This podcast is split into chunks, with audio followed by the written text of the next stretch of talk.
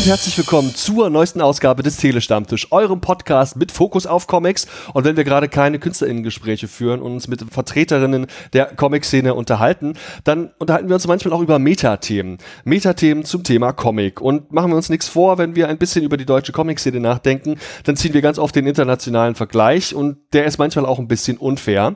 Wir haben zu selten die Perspektive auf, ja, einheimische Dinge und Facetten der deutschsprachigen Comic-Szene und freue mich deswegen heute sehr, hier heute drei Personen zu begrüßen, die sich mit mir über das große Thema Comics in Museen unterhalten wollen. Ich habe sie zusammengetrommelt und sie haben tatsächlich Zeit gefunden in ihren ansonsten sehr vollgepackten Alltag und bin deshalb ganz hin und weg, dass wir heute diese drei Personen bei uns begrüßen dürfen. Wir beginnen mit einer Dame, sie ist Vorsitzende des Vereins Comic Museum Erlangen e.V., ein Museum, das es eigentlich noch gar nicht gibt und das, obwohl sie trotzdem Dinge ausstellen. Ich war tatsächlich sogar schon irgendwie in diesem Museum drin, nämlich von zu Hause aus. Warum und wieso und weshalb, das klären wir gleich. Hallo und herzlich willkommen, Lisa Neun. Hallo, einen schönen guten Morgen. Die zweite Dame in der Runde ist Museumsleiterin des Erika Fuchs Hauses, das im schönen Schwarzenbach an der Saale steht, dem, obwohl es gar nicht so viele Jahrgänge auf dem Buckel hat, trotzdem irgendwie ältesten Comic-Museum, das wir in Deutschland haben. Das ist das Museum, bei dem ich garantiert am meisten bis jetzt gelesen habe, bei dem ich verhältnismäßig viel weiß in der Vorbereitung und ich bin auch da sehr angetan, dass sie heute dabei ist. Hallo, Frau Dr. Alexandra Henschel. Hallo. Der dritte Gast in dieser Runde ist jemand, der auch noch deutlich größeren Überblick hat. Nicht nur das eigene Haus, das er heute vertritt, hier kennt, das in dem Fall der Schauraum Comic und Cartoon in Dortmund ist. Er ist außerdem geschäftsführender Direktor der Kulturbetriebe Dortmund und kann uns heute auch eine ganze Menge sagen zu diesem Schauraum, der jetzt zuletzt auch eine Menge tolle, interessante Ausstellungen hatte. Auch da vielen Dank für seine Zeit. Hallo, Herr Dr. Stefan Mühlhofer. Ja, hallo zusammen ich glaube, das war ein ganz guter Ersteindruck, ein Ersteinstieg und ich möchte auch weil ich glaube ich hier noch nicht alles erwähnt habe, äh, vielleicht einfach auch nochmal die Runde erneut mal äh, Reihe rumgehen und alle um eine individuelle Selbstvorstellung bitten. Also vielleicht auch mal kurz zur eigenen Person. Wer sind Sie eigentlich für die Hörerinnen, die das vielleicht noch nicht wissen? Welches Haus repräsentieren Sie, vertreten Sie und was zeichnet dieses eigene Haus eigentlich aus? Frau Neun, wie ist es bei Ihnen? Hallo, also mein Name ist Lisa Neun.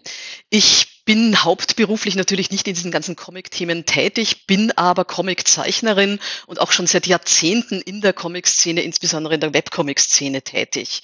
Und auf der anderen Seite wohne ich in Erlangen und äh, da liegt's nahe. Also wir sind alle in Erlangen und auch in der Comic-Szene eigentlich immer wieder drauf gekommen, dass man sagt, hey, wir brauchen ein Comic-Museum in Erlangen. Und das ist der Verein, den ich jetzt vertrete, also wir haben gesagt, wir gründen jetzt einfach mal einen Verein, damit sowas passiert, haben uns 2019 gegründet äh, aus einer Gruppe von enthusiastischen Comic-Fans, einigen IT-Nerds äh, etc.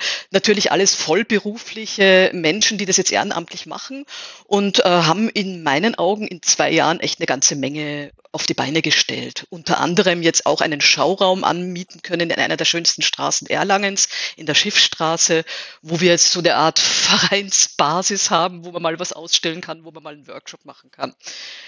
Das ist das, was uns auszeichnet. Natürlich sind wir lange und weit davon entfernt, so ein professionelles Museum oder so einen professionellen Ansatz zu haben, wie jetzt in Dortmund oder Frau Dr. Henschel Sie jetzt mit Ihrem Comic-Museum in Schwarzenach. Das ist also ein Verein, der daran interessiert ist oder dessen langfristiges Ziel die Bespielung eines, einer Institution eines echten Comic-Museums in der, wenn man so will, Comic-Hauptstadt Erlangen ist, richtig? So ist es. Also unser Ziel ist, dass wir irgendwann einmal einen Träger finden, dass vielleicht die Stadt Erlangen als Träger auch mal heraustritt, um so ein Vorhaben einfach weiterzutreiben. Und wir sind da schon relativ guten Mutes, weil wir auch in der ganzen politischen Szene Erlangens Kulturamt etc. sehr, sehr viele wohlwollende Förderer haben, dieses Thema weiterzutreiben. Aber man darf nicht vergessen, wir sind ein Verein, wir sind ehrenamtlich, wir haben im Moment keinen Träger, wir haben nicht das Geld, jetzt einen Fulltime-Kurator zu bezahlen oder solche Projekte zu wirklich Fulltime zu machen. Das ist völlig klar. Wir sind äh, eine Gruppe enthusiastischer und sehr, sehr aktiver Aktivitätsmenschen. und hat, wird das Museum irgendeine Art Fokus haben, eine gezielte Ausrichtung? Ähm, wir haben uns jetzt natürlich gesagt, wir wollen uns definitiv nicht auf irgendwas Bestimmtes fokussieren wie Cartoons oder Graphic Novels. Also wir wollen die Breite abdecken. Allerdings wollen wir uns im ersten Schritt natürlich schon mehr auf die deutschsprachige Comic-Szene und oder aber auch auf die Künstlerinnen und Künstler konzentrieren, äh, die jetzt einfach in dem deutschsprachigen Raum aktiv sind. Aber von der Thematik her, ob das jetzt Manga ist oder ob das äh, Graphic Novels ist oder Underground, dem ich sehr zugetan ist, bin, äh, das, das haben wir einfach definitiv gesagt, da wollen wir uns keine Scheuklappen anlegen. Welche Ausstellungen das im Detail sind, darüber werden wir uns heute auf jeden Fall noch unterhalten, gerade weil es da ja auch sicher Überschneidungen in den drei Häusern hier heute gibt. Frau Henschel, wie sieht es bei Ihnen aus? Ein Museum, das jetzt, obwohl es gar nicht so alt ist, trotzdem das meines Wissens älteste Comic-Museum in Deutschland ist. Vielleicht mögen Sie uns das kurz vorstellen. Ja, hallo, ich bin Alexandra Henschel und ich leite das Erika Fuchshaus Museum für Comic und Sprachkunst in Schwarzenbach an der Saale. Da sagt natürlich jeder in wo. ähm, ein kleiner Ort in Oberfranken. Und dann ist gleich die erste Frage, ja, aber warum gründet man denn das erste deutsche Comic-Museum in Oberfranken und warum ist es nicht in München, Berlin oder Hamburg? Äh, dann sagen wir immer, es gab keinen Masterplan. Deutschland braucht ein Comicmuseum. Wo bauen wir es hin? Na, dann wäre doch irgendwo ganz in der Provinz der beste Ort. Äh, sondern die Idee war eben eine andere. Hier in Schwarzenbach hat 50 Jahre lang Erika Fuchs gelebt, die Übersetzerin und Chefredakteurin des Mickey Mouse Magazins. Und ihr zu Ehren sollte ein Museum gegründet werden, dessen Grundlage ist eine große Sammlung von Merchandising-Produkten und natürlich auch Druckwaren zum Thema äh, Entenhausen vor allem. Eigentlich fast nur. Und äh, ja, aus der Idee, wir stellen diese Sammlung aus und ergänzen das noch um ein paar Tafeln. Das ist natürlich noch kein Museum, das ist eine Sammlung mit ergänzenden Informationen. Und um ein Museum draus zu machen, ist natürlich ein bisschen mehr nötig. Und da ist dann ein größeres Projekt draus geworden. Ähm, ja, und nach einigen Jahren ist dann halt dieses Museum hier entstanden. Ähm, Frau Neun, einen äh, hauptamtlichen, vollzeitlichen Kurator oder Kuratorin, das fänden wir auch echt richtig schick. Hier sieht so aus, ich bin die einzige hauptamtliche Kraft. Ähm, das heißt, ich bin Kuratorin, Sammlungsmanagerin, Hausmeisterin, nein, das bin ich zum Glück jetzt nicht mehr. Aber ähm, ja, wir haben noch acht Kassenkräfte, die wirklich großartig sind, die ganz viel auch sonst machen, die auch Ausstellungen mithängen, die auch Führungen zum Teil machen. Ähm, aber ja, die personelle Ausstattung ist hier natürlich auch ganz klein. Unser Fokus. Sie haben, aber Sie haben Ihren Fokus zu 100 Prozent auf das Thema. Das ist, glaube ich, schon mal ein Riesenvorteil und Sie machen das ja auch wirklich klasse. Ähm, was meinen Sie zu 100 Prozent auf das Thema? Also wir haben das 100 Prozent das Thema Comic, aber nicht 100 Prozent Entenhausen. Das nein, nein, wäre 100 Prozent auf das Thema Museum. Das meine ich. Ach so, ja, ja, es ja, ist ein Museum. Das finde ich genau. toll. Das finde ich ganz, Die, ganz toll, weil sie wirklich, also das ist ja etwas, was, was mein Traum wäre, jemanden finanzieren zu können, der sich da einfach 100 Prozent um das Thema kümmert, weil wir alle Jobs haben und das nebenberuflich oder in der Freizeit machen. Und das genau, halt das so, war das hier auch der Unterschied, mal. ja, genau. Mhm, das war hier auch mal eine Idee. Ähm, man hat die Sammlung hier und dann gab es natürlich den Sammler, äh, ob man nicht einen Bau macht, wo dann vielleicht auch gleich noch eine Wohnung mit drin ist oder wohnt und dann gleichzeitig der Hausmeister ist und dann vielleicht unten noch ein Café, was seine Frau betreibt und dann die Kaffeegäste, da ist dann gleichzeitig der Eintritt. Ähm, das ist dann so ein nettes Hobby-Ding. Und äh, da war dann aber zum Glück die Entscheidung, doch etwas Professionelleres zu machen, was auch eine Frage von Fördergeldern ist. Also ganz viele Fördergeber sagen natürlich, wir geben nur dann, wenn eine Institution auch gesichert ist. Das heißt, es muss eine hauptamtliche wissenschaftliche Leitung dort sein und es muss auch gesichert sein, dass das nicht nur zwei Jahre hält, sondern dass das dauerhaft da ist. Also diese Bedingungen waren hier schon gegeben, genau. Insofern, ja, wir können uns 100 Prozent dem widmen, ein Museum zu sein. Das ist richtig. nee, ohne, ähm, ohne Neid wirklich klasse. Finde ich ganz toll. Danke. Soll ich noch was zur, zum Fokus sagen oder habe ich schon zu viel geredet? Sehr gern, gerade weil Sie es ja auch schon angedeutet hatten, dass Entenhausen eben nicht Ihr einziges Thema ist. Ja, genau. Im, Im Zentrum des Hauses, das sagt ja auch schon der Name, steht Leben und Werk von Erika Fuchs. Aber das kann natürlich nicht für sich alleine stehen, weil die Comics von Entenhausen sind ja nicht aus dem Nichts gekommen und nach Erika Fuchs war ja auch nicht Ende. Das heißt, ähm, wir betten das Ganze ein in so einen Kontext größere oder die allgemeine Comicgeschichte ähm, und haben auch eben ein Sonderausstellungsprogramm, welches sich Comics ganz allgemein widmet. Und das ist, also mit verschiedenen Ausstellungen bespielt, die wir dann gerade gleich äh, nochmal besprechen werden. Aber ich möchte ihn vielleicht trotzdem noch der Vollständigkeit halber nennen. In meiner Recherche gab es vor allem eine Person, deren private Sammlung der ja vor allem Donald-Figuren und weiteren Entenhausen-Inhalte, glaube ich, für die Gründung des äh, Museums maßgeblich war. Wir sollten ihn namentlich nennen. Sie kennen den wahrscheinlich besser als ich. Ja, die Museumsgründung geht zurück auf Gerhard Severin, ein Sammler und Donaldist, der so ungefähr alles gesammelt hat, was man in die Form einer Ente pressen, gießen oder drucken kann. Und der damals ins Gespräch mit dem damaligen Bürgermeister kam und die dachten, hier wäre doch der richtige Ort für die Sammlung. Einerseits, weil Erika Fuchs hier gelebt hat und weil, wie die Donaldisten sagen, hier in Schwarzenbach sozusagen der Schnittpunkt der Universen von Entenhausen und unserer Welt ist, was dem Umstand geschuldet ist, dass Erika Fuchs einfach ihre Umwelt mit in die Comics reingenommen hat.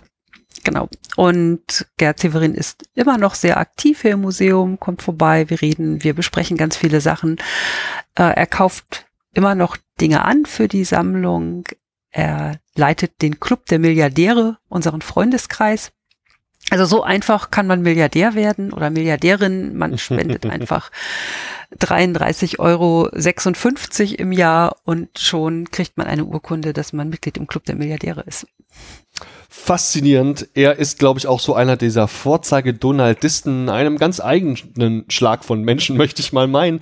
Da auf jeden Fall der Hinweis, ihn mal zu googeln. Und er steht natürlich in enger Verbindung zum Erika Fuchshaus, deswegen fällt das nicht so schwer. Herr Mühlhofer, Sie sind heute hier für die Darstellung und äh, quasi Erklärung, alles rund um den Schauraum Comic und Cartoon. Vielleicht können Sie da ein bisschen ausholen. Ist das überhaupt ein Museum? Ja, natürlich. Also wir stellen natürlich Dinge aus und deshalb ist es was wie ein Museum und äh, es ist an ein Museum angebunden. Äh, also es ist sozusagen eine Filiale eines Museums. Ähm, die Genese war ein bisschen anders. 2017 kam äh, der damalige und jetzige Kulturdezernent auf uns zu und meinte, ähm, was zu Comics und Cartoon zu machen, das wäre doch mal eine total tolle Sache. Äh, so viel gäbe es da ja wirklich noch nicht. Und dann ähm, ähm, habe ich mich mit ein paar Kolleginnen und Kollegen hier aus dem Museum zusammengesetzt und relativ schnell sind wir auf den gebürtigen Dortmunder Alexander Braun gestoßen, ähm, der ja bereits in der Schirn und der Bundeskunsthalle große Comic-Ausstellungen kuratiert hatte, ähm, haben ihn eingeladen, haben ihn mit der Idee vertraut gemacht ähm, und ähm, ja, und dann haben wir 2019 mit Karl Barks gestartet. Gleichzeitig haben wir äh, mit äh, Herrn Polenz, äh, jemanden, der im Cartoon-Bereich äh, sehr versiert ist. Äh, wir haben was zu Umwelt und Cartoon der Ausstellung gemacht, bauen gerade einen digitalen Bereich auf am Schauraum, äh, wo dann regelmäßig auch digitale Cartoon-Ausstellungen gezeigt werden sollen. Und mit Holger Rosen haben wir zurzeit einen für Dortmund relativ bekannten ähm, Cartoon-Zeichner, der die regionale Tagespresse bestückt. Wir versuchen also möglichst breit uns anzulegen, haben natürlich mit Alexander Braun auch große comic-historische Ausstellungen bei uns im Schauraum. Und ähm, ja, es ist noch kein Museum an sich, das fertig ist. Wir haben aber hauptamtliche Mitarbeiter ähm, und äh, wir haben eine Organisation hinter dem Schauraum, äh, die eben sowas möglich macht. Und deshalb würde ich sagen, es ist auf dem Weg, sozusagen ein festes, eigenständiges Museum zu werden. Sie selbst sind ja geschäftsführender Direktor der Kulturbetriebe in Dortmund und haben dann, glaube ich, sehr guten Überblick über auch quasi ja alle anderen, vor allem staatlichen Museen in äh, bei Ihnen in Dortmund. Wie fügt sich da der Schauraum ein? Ist das so ein, sage ich mal, Anhängsel, das es auch gibt, oder ist das ein gleichberechtigtes Museum oder Ausstellungsort im Vergleich zu anderen Museen, die es bei Ihnen in Dortmund gibt? Es ist natürlich zurzeit noch ein sehr kleiner Ausstellungsort mit relativ wenig Quadratmeter, aber er ist sehr populär, sehr beliebt. Äh, er ist in der Politik inzwischen hundertprozentig anerkannt durch alle äh, demokratischen Parteien hindurch. Die finden den Ort total toll. Es ist kein Anhängsel, sondern es ist sozusagen was anderes. Also natürlich haben wir große ähm, Kunstausstellungshäuser, die auch 1600 Quadratmeter Sonderausstellungsfläche haben und solche Dinge. Aber dieser kleine, übersichtliche Raum, in dem man so viel packen kann und dem man, in dem man so viel erzählen kann, ist halt sozusagen ein neues Format. Und äh, bisher kommt das extrem gut an und bei den Dortmunderinnen und Dortmundern, aber auch darüber hinaus. Ist tatsächlich auch die Institution von den dreien heute, bei der ich zumindest schon mal dran vorbeigelaufen bin, als es vor wenigen Jahren noch viel mehr und jetzt gibt es hier ja wieder diese Cons, diese Comic-Cons gab und jetzt auch quasi wieder gibt, bin ich zumindest dran vorbeigelaufen und habe auch schon viel in meiner kleinen Social-Media-Blase von allen drei Häusern letztlich gehört, aber ihrem insbesondere und freue mich da auch sehr, dass Sie heute da sind. Würden Sie sagen, es gibt ein, ein Ziel, dieses Schauraums? Ist es die, keine Ahnung, beispielsweise die, die, die, die Puppe, also eine, gewisse öffentliche Darstellung von dem Medium selbst oder ein, ein pädagogischer Ansatz? Gibt es ein Ziel des Schauraums? Also wir versuchen unterschiedliche Aspekte ähm, im Bereich Comic eben äh, deutlich zu machen. Wir machen Comic-historische Ausstellungen. Da haben wir ja gerade mit Alexander Braun einen wunderbaren Kurator, den, der die uns äh, bisher alle gemacht hat. Wir versuchen aber auch aktuell ähm, zu sein, äh, regionale und lokale Künstler mit auszustellen, ähm, den Cartoon nicht zu vergessen, also all die Dinge allumfassen und äh, ja, das wir wir denken gerade drüber nach, äh, was wir aus diesem Schauraum noch machen können.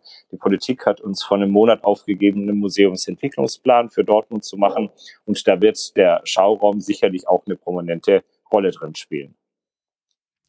Da sind wir sehr gespannt und hoffen das Beste, denn das ist ein Medium, das tatsächlich ja immer mehr ja, Lesende findet, gerade auch in der jungen Szene im Bereich Manga beispielsweise. Und ich bin da guter Dinge für alle drei Häuser. Möchte auch der Vollständigkeit halber hier vielleicht noch weitere Namen von Institutionen nennen, die man einfach mal nennen sollte. Denn so viele sind es ja nicht und Sie sind herzlich eingeladen, da auch zu ergänzen. Wir hatten jetzt vor kurzem, weil eben das Comic Festival München ausgefallen ist, dort in den Räumlichkeiten, die dort sonst angemietet werden, ja auch so eine einfach eine, eine Ausstellung in München. Also die haben das, glaube ich, sogar wirklich Münchner Comic Museum genannt. Dann fällt mir noch ein, hier ist ein bisschen themenfremd, aber vielleicht dann doch nicht so, die Karikatura hier in Frankfurt am Main, wo ich tatsächlich natürlich auch eben aufgrund der Nähe in meinem Fall auch schon mal vor Ort war. Und es gibt, glaube ich, noch eine Menge Ausstellungsräume, die immer mal irgendwas in der Richtung machen oder Museen. Frau Henschel, jetzt mal direkt an Sie gefragt, fällt Ihnen da noch irgendwas ein, was ich vielleicht vergessen habe? Naja, natürlich das Wilhelm Busch Museum mhm. in, in Hannover. Ähm, und das Wilhelm Busch Geburtshaus, die ja mit Wilhelm Busch, der Vater des Comics, die auch immer in die Richtung manchmal was machen. Ähm, die Ludwig Galerie in Oberhausen als wirklich großes Museum, nennen, ja. die sehr große Ausstellungen machen. Genau. Und dann ist halt die Frage, wo wir die Grenze ziehen, äh, das Cartoon Museum Basel. Ja. Das wurde auch öfter empfohlen. Vor neun fällt Ihnen noch was ein?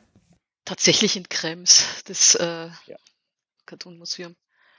Karikaturenmuseum heißt es, glaube ich. Ja, und ich hätte noch zwei. Ähm, mhm.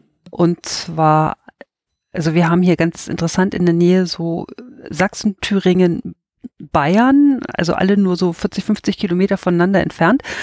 Ähm, ja, noch die Galerie EO Plauen. Ja. Und das Satirikon in Greiz da ist die Satiresammlung der DDR, glaube ich, gelandet. Und die machen auch ganz spannende Ausstellungen immer. Super, vielen Dank. Dann noch vielleicht auch, Herr Müller, fällt Ihnen noch was ein oder haben wir sie jetzt alle genannt? Also ich glaube, jetzt haben wir sie wirklich alle genannt. Sehr gut. Ziel erreicht. Diese verschiedenen ja, Institutionen, nenne ich sie jetzt mal, die haben natürlich immer diverse Ausstellungen und ganz oft ist mir aufgefallen, dass sich Ausstellungen auch überschneiden. Dass es so wandernde Ausstellungen sind, die meinetwegen beispielsweise auch zum internationalen Comic-Salon in Erlangen gezeigt werden und vorher in einem Museum standen oder danach in ein Museum kommen. Wir haben wirklich eine Menge Ausstellungen, die wir jetzt hier auch mal thematisieren wollen. Und eine habe ich mir tatsächlich gestern Abend noch angeguckt, denn das ging mal eben so fix im Internet. Denn das war die Ausstellung zu Webcomics, beziehungsweise auch so ein bisschen der deutschsprachigen Indie-Szene, die es gibt. Die kann man sich auf der Seite des Vereins zum Comic-Museum Erlangen anschauen. Frau Neun, was ist das denn? Worum geht es da? Also da ist Folgendes gewesen. Wir haben uns ja gegründet als Verein, haben an und für sich äh, von unserer Basis her ein gutes, gutes, super Netzwerk in diese ganze Indie-Szene, Webcomic-Szene auf der einen Seite, haben natürlich kein Haus gehabt. Also wir haben keine Räumlichkeiten gehabt, keine Mitarbeiter, keine Kuratoren und deswegen haben wir gesagt, so aus der Not eine Tugend machen und wir bauen jetzt die allererste Version unseres Traums des Erlanger Comic Museums einfach ins Internet hinein und haben dann ein 3D-Museum uns gebaut mit äh, und haben dann die ganzen Leute angeschrieben und die Bilder auch entsprechend in das Museum hineingetan. Es gibt dann einen Online-Katalog dazu, wo auch alle Künstler präsentiert werden mit kurzen, mit kurzen Lebensläufen und äh, das ist sozusagen unsere erste Vision eines Comic-Museums im Internet diese Räumlichkeiten, die dann da gezeigt werden, die eine gewisse, sage ich mal, Systematik haben, ist das auch eine potenzielle Vorlage für neue tatsächliche Räumlichkeiten in der echten Welt? Nein, äh, das wird gar nicht funktionieren, weil die unendlich sind. Also das sind mhm. unendliche Räumlichkeiten. Und es war ein sehr, sehr schöner Side-Effekt ganz am Anfang. Ich wollte den sogar ganz gern drinnen lassen. Also am Schluss, wenn man durch die letzte Tür kommt, kommt man natürlich wieder in diesen Ausstellungsraum hinein, also in den Hauptraum. Allerdings bei der allerersten, äh, bei der allerersten Version ist man dann in den Weltraum geflogen. Also das habe ich sehr, sehr schön empfunden. Aber wir wollten nicht den Weg zurück wieder machen. Nein, also das ist definitiv natürlich nicht etwas, was man jetzt wirklich bauen kann, weil es einfach ein unendlicher, ein unendlich und unendlich anbaubares Konstrukt ist, das im Internet funktioniert, aber nicht das echtes Haus. Ja. ja. Aber das ist doch was sehr Schönes, oder? Da sind wir doch alle neidisch. Ja. Die unendlich ja, das war, das erweiterbare war, Galerie. Ja, das stimmt, ja, äh, absolut, ja, das stimmt mit unbegrenztem, ja, auch quasi Schauraum. Jetzt habe ich aber beispielsweise beim digitalen Comic-Salon erlebt, dass die Resonanz eigentlich nach einer Woche so ein bisschen abgeflacht war. Wie ist denn so Ihr Feedback gewesen vom Publikum für die digitale Form der Ausstellung? Ähm, also sagen wir so, die Besucherzahlen waren natürlich entsprechend hoch. Also es waren schon so 1000 bis 2000 am Tag, die da hineingeklickt haben. Also ich muss jetzt ehrlich sagen, ich wollte jetzt dann noch einmal eine kurze Auswertung machen vor dem jetzigen Podcast. Das habe ich jetzt gerade mhm. nicht mehr geschafft. Ähm, grundsätzlich ist natürlich Social Media, Instagram, äh, Webcomics etc., das Internet schon ein Platz, wo Leute wirklich gut ausstellen können, unabhängig von einem Haus, unabhängig von einem Museum. Das wollten wir natürlich jetzt trotzdem in ein Museum hineinbannen, aber nichtsdestotrotz, also ich glaube schon, dass also gerade das für diese Webcomic-Szene, dieses Internet, diese Social Media ein ganz toller Platz ist, sich auszutoben. Nichtsdestotrotz träumt jeder Comiczeichner, jede Comiczeichnerin davon, irgendwann einmal auch wirklich ein Buch zu publizieren und oder aber auch in der Ausstellung äh, präsent zu sein.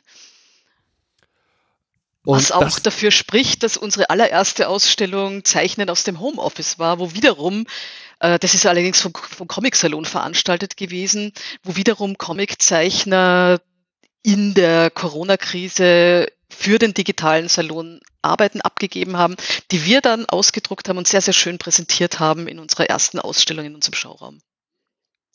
Genau, auf diesen Schauraum sollten wir vielleicht auch nochmal ganz kurz zu sprechen kommen, wo das dann eben auch hing, diese Ausstellung, die ja meines Wissens auch in anderen Häusern gezeigt wurde oder wird.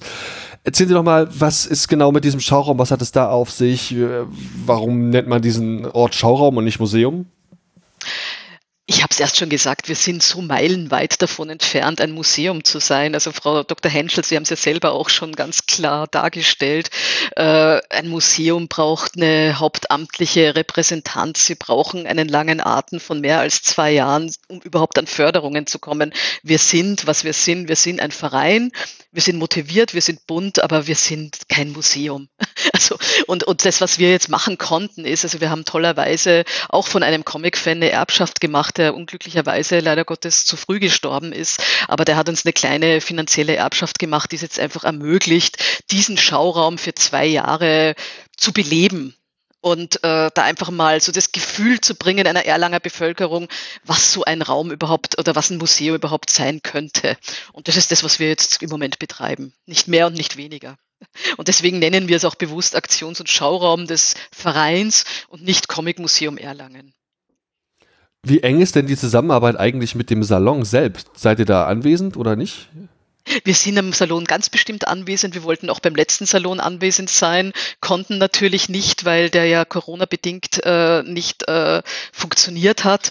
Aber definitiv werden wir am nächsten Comic-Salon in dem Schauraum in irgendeiner Weise gemeinsam mit dem Comic-Salon was tun, was machen.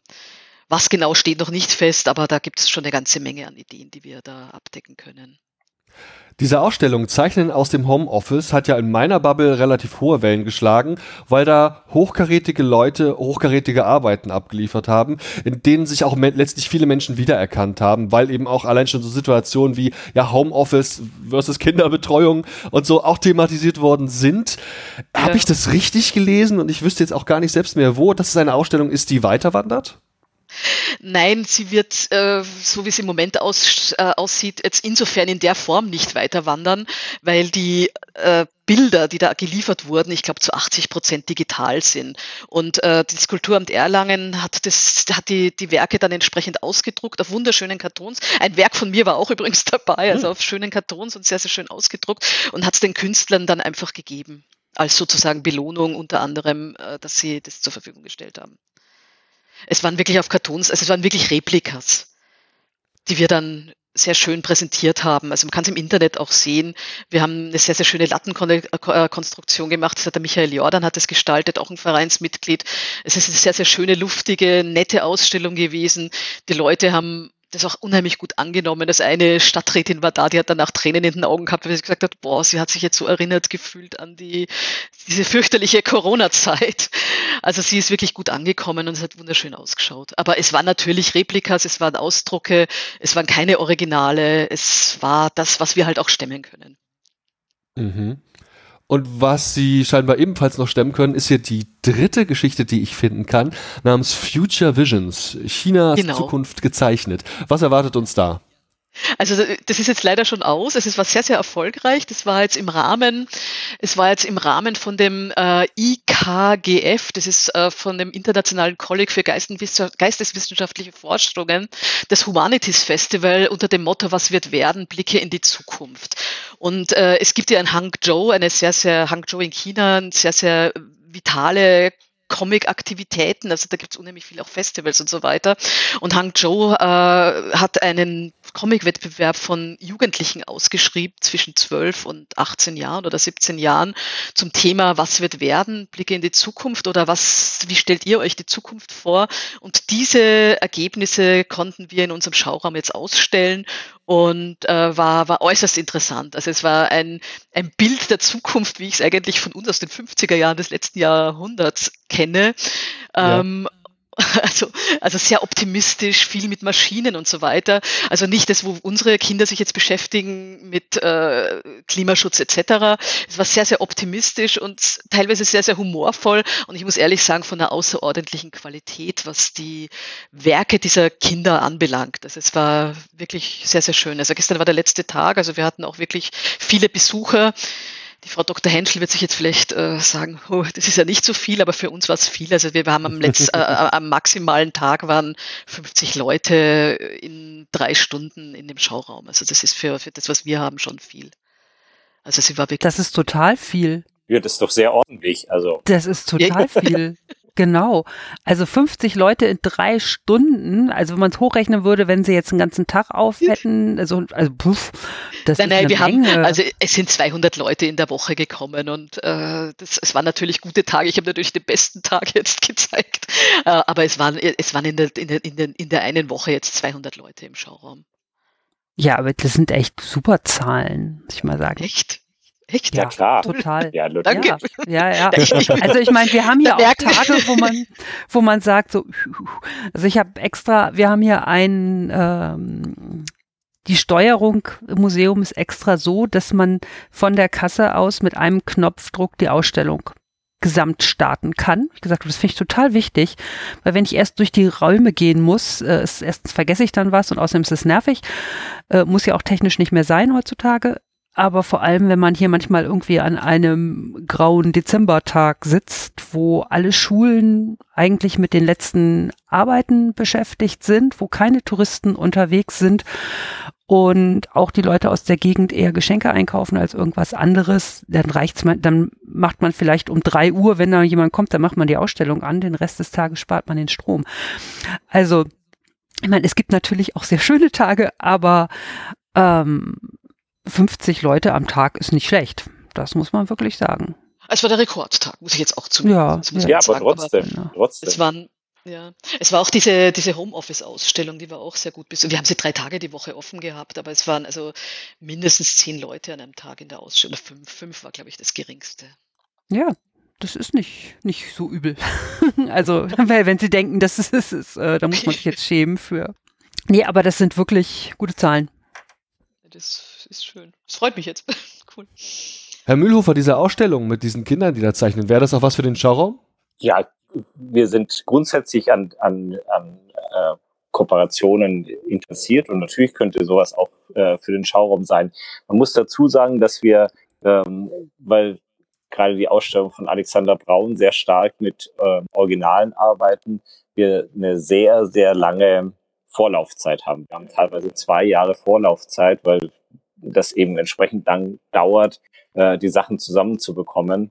Und ja, aber grundsätzlich äh, sind wir sind wir an Kooperation sehr interessiert und wir schicken ja unsere äh, Ausstellung zu Will Eisner jetzt auch durch die Republik das erste Mal. Sie wird auch beim Comic-Salon anzutreffen sein, ist das richtig? Das ist richtig und sie wird im Jüdischen Museum in Rendsburg zu sehen sein. Sie wird definitiv nicht beim Aktions- und Schauraum vom Comic-Museum sein, weil wir da einfach zu klein sind.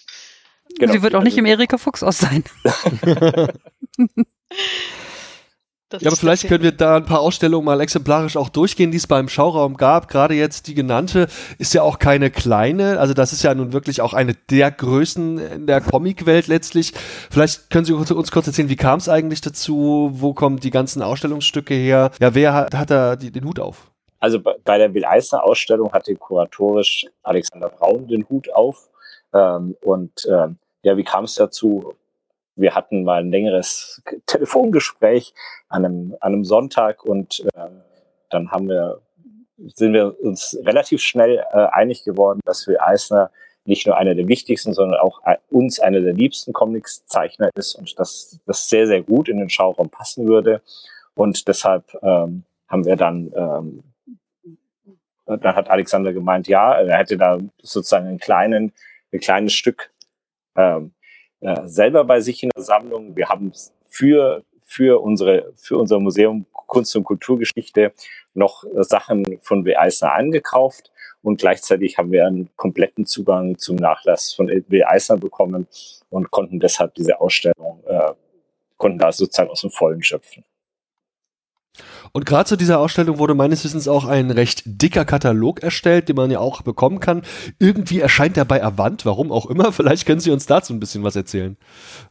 Weil, also es erscheint zu, zu den Ausstellungen von Alexander Braun erscheint immer ein, ähm, ein Ausstellungskatalog. Ähm, in der Regel drucken wir die selber und verkaufen die nur im Schauraum. Das hat was mit Rechten zu tun. Das wissen die beiden Kolleginnen, ähm, ähm, weil man sozusagen im, inhäusig andere Sachen verkaufen kann als über den Verlag. Bei Will Eisner haben wir aber von der Nachlassverwaltung äh, sozusagen die Freigabe bekommen und deshalb ist er im und Avant hat äh, ist drauf angesprungen und hat es übernommen und äh, dann haben wir das eben im Verlag äh, veröffentlicht und der Katalog ist nahezu ausverkauft. Vor nicht allzu langer Zeit gab es bei Ihnen ja auch, soweit ich weiß, eine Ausstellung, die quasi im weitesten Sinne Comics gegen rechts war. Ist das richtig und wie kam es denn dazu? Also es gab äh, im, zwischen Oktober 19 und März 20 eine Ausstellung, die hieß Nimm das Adolf, Zweiter Welt im Comic. Da ging es äh, nicht um Comics, die sozusagen ähm, im Nachhinein äh, den Holocaust oder die Zeit des Nationalsozialismus beleuchten, sondern es ging vor allem um amerikanische äh, Superhelden-Comics, die schon während des Zweiten Weltkriegs ähm, den relativ spät, aber dann den, den Kampf sozusagen gegen den, gegen den Faschismus in, in, in Deutschland, aber auch in Japan aufgenommen haben und das sozusagen da drin verarbeitet haben. Und das das ist ein bisschen mein Leib- und Magenthema, äh, muss ich dazu sagen. Ich habe äh, 2008 bei der Stadt Dortmund als Gedenkstättenleiter angefangen, bin also relativ tief drin in dem Nationalsozialismus-Thema und ja, und äh, wir fanden, dass es wichtig ist, äh, auch dieses Thema mal andersrum zu beleuchten, also nicht über Spiegelman Maus und äh, andere Dinge, sondern äh, über, über den Aspekt. Und ja, das war auch, ist gut gelaufen, die Ausstellung. Äh, da haben wir das erste Mal auch dann Veranstaltungen mit Schulklassen drin gemacht. Also da kann man natürlich dann auch wirklich ähm, im Geschichtsunterricht und im Deutschunterricht tolle pädagogische Angebote nutzen. Definitiv, auch das war eine Ausstellung, die in meiner kleinen Blase sehr, sehr gut angekommen ist, weil die halt einfach auch so ein bisschen links ist. Und deswegen muss man ja auch sagen, diese Ausstellung ist in einem gewissen Rahmen ja irgendwie auch ein politisches Statement, das ich grundsätzlich sehr begrüße. Gab es da vielleicht sogar, gerade Dortmund ist ja auch eine, sage ich mal, Stadt, wo es auch echt Menschen am rechten Rand gibt. Gab es da irgendwelche Anfeindungen oder sind da irgendwelche Vorfälle gewesen oder verlief es eher entspannt? Also es lief wie immer entspannt bei allen Ausstellungen. Also ich habe schon sehr, sehr viele Ausstellungen zum Thema ähm, äh, Rechtsextremismus, äh, äh, Nationalsozialismus gemacht. Die liefen alle entspannt. Ja, wir haben Rechtsextreme in Dortmund, die waren auch mal medial sehr erfolgreich.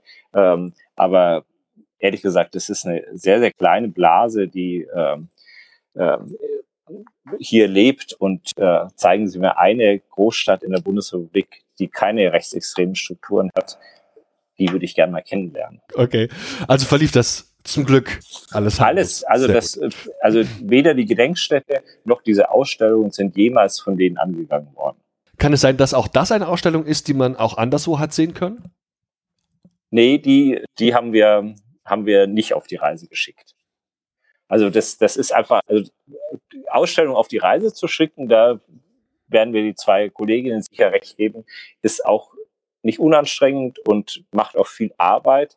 Und ähm, also wir machen die Ausstellung in erster Linie dafür, dass die Leute nach Dortmund kommen und sich die im Schauraum angucken. Der Schauraum ist ja auch fußläufig vom Bahnhof. Selbst wenn man nicht lange in Dortmund sein möchte, braucht man einfach eine Stunde Überbrückungszeit äh, mit dem Zug. Dann kann man sich die Ausstellung wunderbar anschauen. Ähm, aber ähm, gerade das Will-Eisner-Thema fanden wir auch so wichtig, dass wir, die, dass wir die Ausstellung gerne mal auf die Reise schicken wollten und die Leihgeber uns die Sachen eben entsprechend lange auch zur Verfügung äh, stellen. Auch das ist ja sozusagen ein Problem, äh, wenn ich, wir haben in allen Ausstellungen viele Leihgaben von Privatpersonen, weil ähm, auch das wissen wir alle, äh, Comics in deutschen Museen faktisch nicht gesammelt werden, sondern man immer auf Privatmenschen zurückgreifen muss. Und, ähm, und deshalb ähm, muss man dann natürlich auch mit den Leihgebern äh, äh, schauen, dass die einem das entsprechend zur Verfügung stellen, auch lange über Jahre und nicht in der eigenen Sammlung haben, nicht selber anschauen können. Ganz aktuell gibt's bei Ihnen eine Ausstellung zu Holger Rosen, ein wohl Dortmunder Comiczeichner. Vielleicht können Sie da noch ein paar Ausführungen machen, was uns da erwartet. Ja, das ist ein äh, Cartoon-Zeichner eigentlich, der in der ähm, äh, regionalen Tageszeitung und den Ruhrnachrichten seit Jahren ähm, die Cartoons zeichnet, also die lokalspezifischen Cartoons zeichnet. Und dort findet man eben selber kuratiert vom Künstler ähm, eine Auswahl seiner besten Werke und ähm, man hat ganz, ganz viel zu lachen, ehrlich gesagt. Also wenn Sie mal ganz wenn Sie nicht mehr wissen, wie Lachen geht, gehen Sie einfach in die Ausstellung, Sie wissen es dann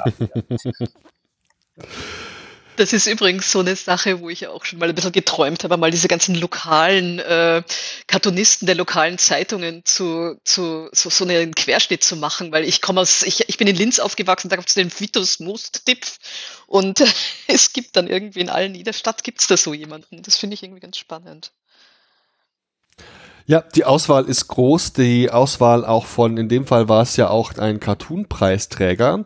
Und wir haben noch viele weitere Preisträger, nämlich unter anderem die Preisträger des Max und Moritz Preises. Und da finden wir demnächst oder aktuell, das weiß ich gar nicht so genau, auch was bei Ihnen, Frau Henschel. Ist das richtig? Ja, also gerade abgebaut. Ähm, wir hatten jetzt viermal hintereinander die Max- und Moritz-Preisträger eigentlich seit genau, das war auch die allererste Sonderausstellung hier im Museum. Beim Comic-Salon Erlangen 2014 bin ich ins Gespräch gekommen mit der damaligen Leiterin des Wilhelm Busch Geburtshauses, die vorhatten, eine Comic-Ausstellung zu machen, zu sagen, eben Wilhelm Busch, irgendwie so einer der Väter des Comics und äh, jetzt wollen sie auch wirklich mal Comics ausstellen. Und ich gesagt, finde ich eine großartige Idee. Ja, ich habe sie zwar nicht gesehen, aber auf jeden Fall übernehme ich die, finde ich toll. Und wollen wir das nicht dauerhaft machen, dann können wir uns auch abwechseln, wer sie, zu, wer sie kuratiert und die anderen übernehmen sie dann und vielleicht kriegen wir noch andere Stationen hin. Und äh, 2015 im Herbst, also wir haben erst im Sommer 2015 mit gewisser Verzögerung geöffnet und dann war das eben unsere allererste Sonderausstellung und seitdem halt jeden Comic, nach jedem Comic-Salon haben wir jetzt dann die Ausstellung. Die letzten beiden Male hat sie dann auch hier bei uns im Haus äh, ihre Premiere gehabt und ist von da auf Wanderschaft gegangen. Genau. Und das wird bestimmt im nächsten Jahr auch so sein. Hoffe ich. das finde ich immer sehr schön, weil das, äh, das ist ja schon der renommierteste Preis im deutschsprachigen Raum und einfach hier auch den Besucherinnen und Besuchern zu zeigen, das ist das, was eine Jury als das derzeit Beste bewertet. Man kann ganz viele unterschiedliche Bewertungsmaßstäbe haben, aber das ist mal einer.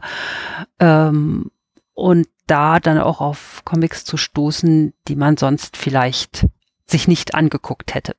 Sie haben ja bei sich im Haus eben wirklich nicht nur diesen Entenhausen-Schwerpunkt, den man ja tatsächlich vermuten könnte, gerade wenn man sich nur so einen Ersteindruck verschafft. Aber offensichtlich gibt es auch den Platz, dort weitere Dinge auszustellen. Und ganz aktuell läuft bei Ihnen VorbilderInnen. Was ist das denn? Was erwartet uns da? VorbilderInnen ist eine Ausstellung des Comic-Salons. Die hat in München letztes Jahr begonnen, dann war sie im Museum für Kommunikation in Berlin und jetzt hat sie ihre dritte Station dann bei uns, bevor sie nächstes Jahr in Erlangen gezeigt wird. Äh, der Untertitel ist Feminismus in Comic und Illustration. Ähm, es sind Zeichnungen von deutschen und internationalen Künstlerinnen, die ja einerseits ihre Werke, sie haben aber auch extra Werke angefertigt für diese Ausstellung, wo es genau darum geht, Wer waren Ihre Vorbilderinnen? Wie Ihre Vorbilderinnen, jetzt habe ich den Titel übernommen. Wer waren Ihre Vorbilder? Ähm, und bei ganz vielen waren es eben andere Künstlerinnen, die sie inspiriert haben, die sie auch gefördert haben. Und dieses Wechselspiel wird die Ausstellung zeigen. Die ist ab Freitag bei uns zu sehen. Also Freitagabend ist Eröffnung. Morgen fangen wir an mit dem Aufbau.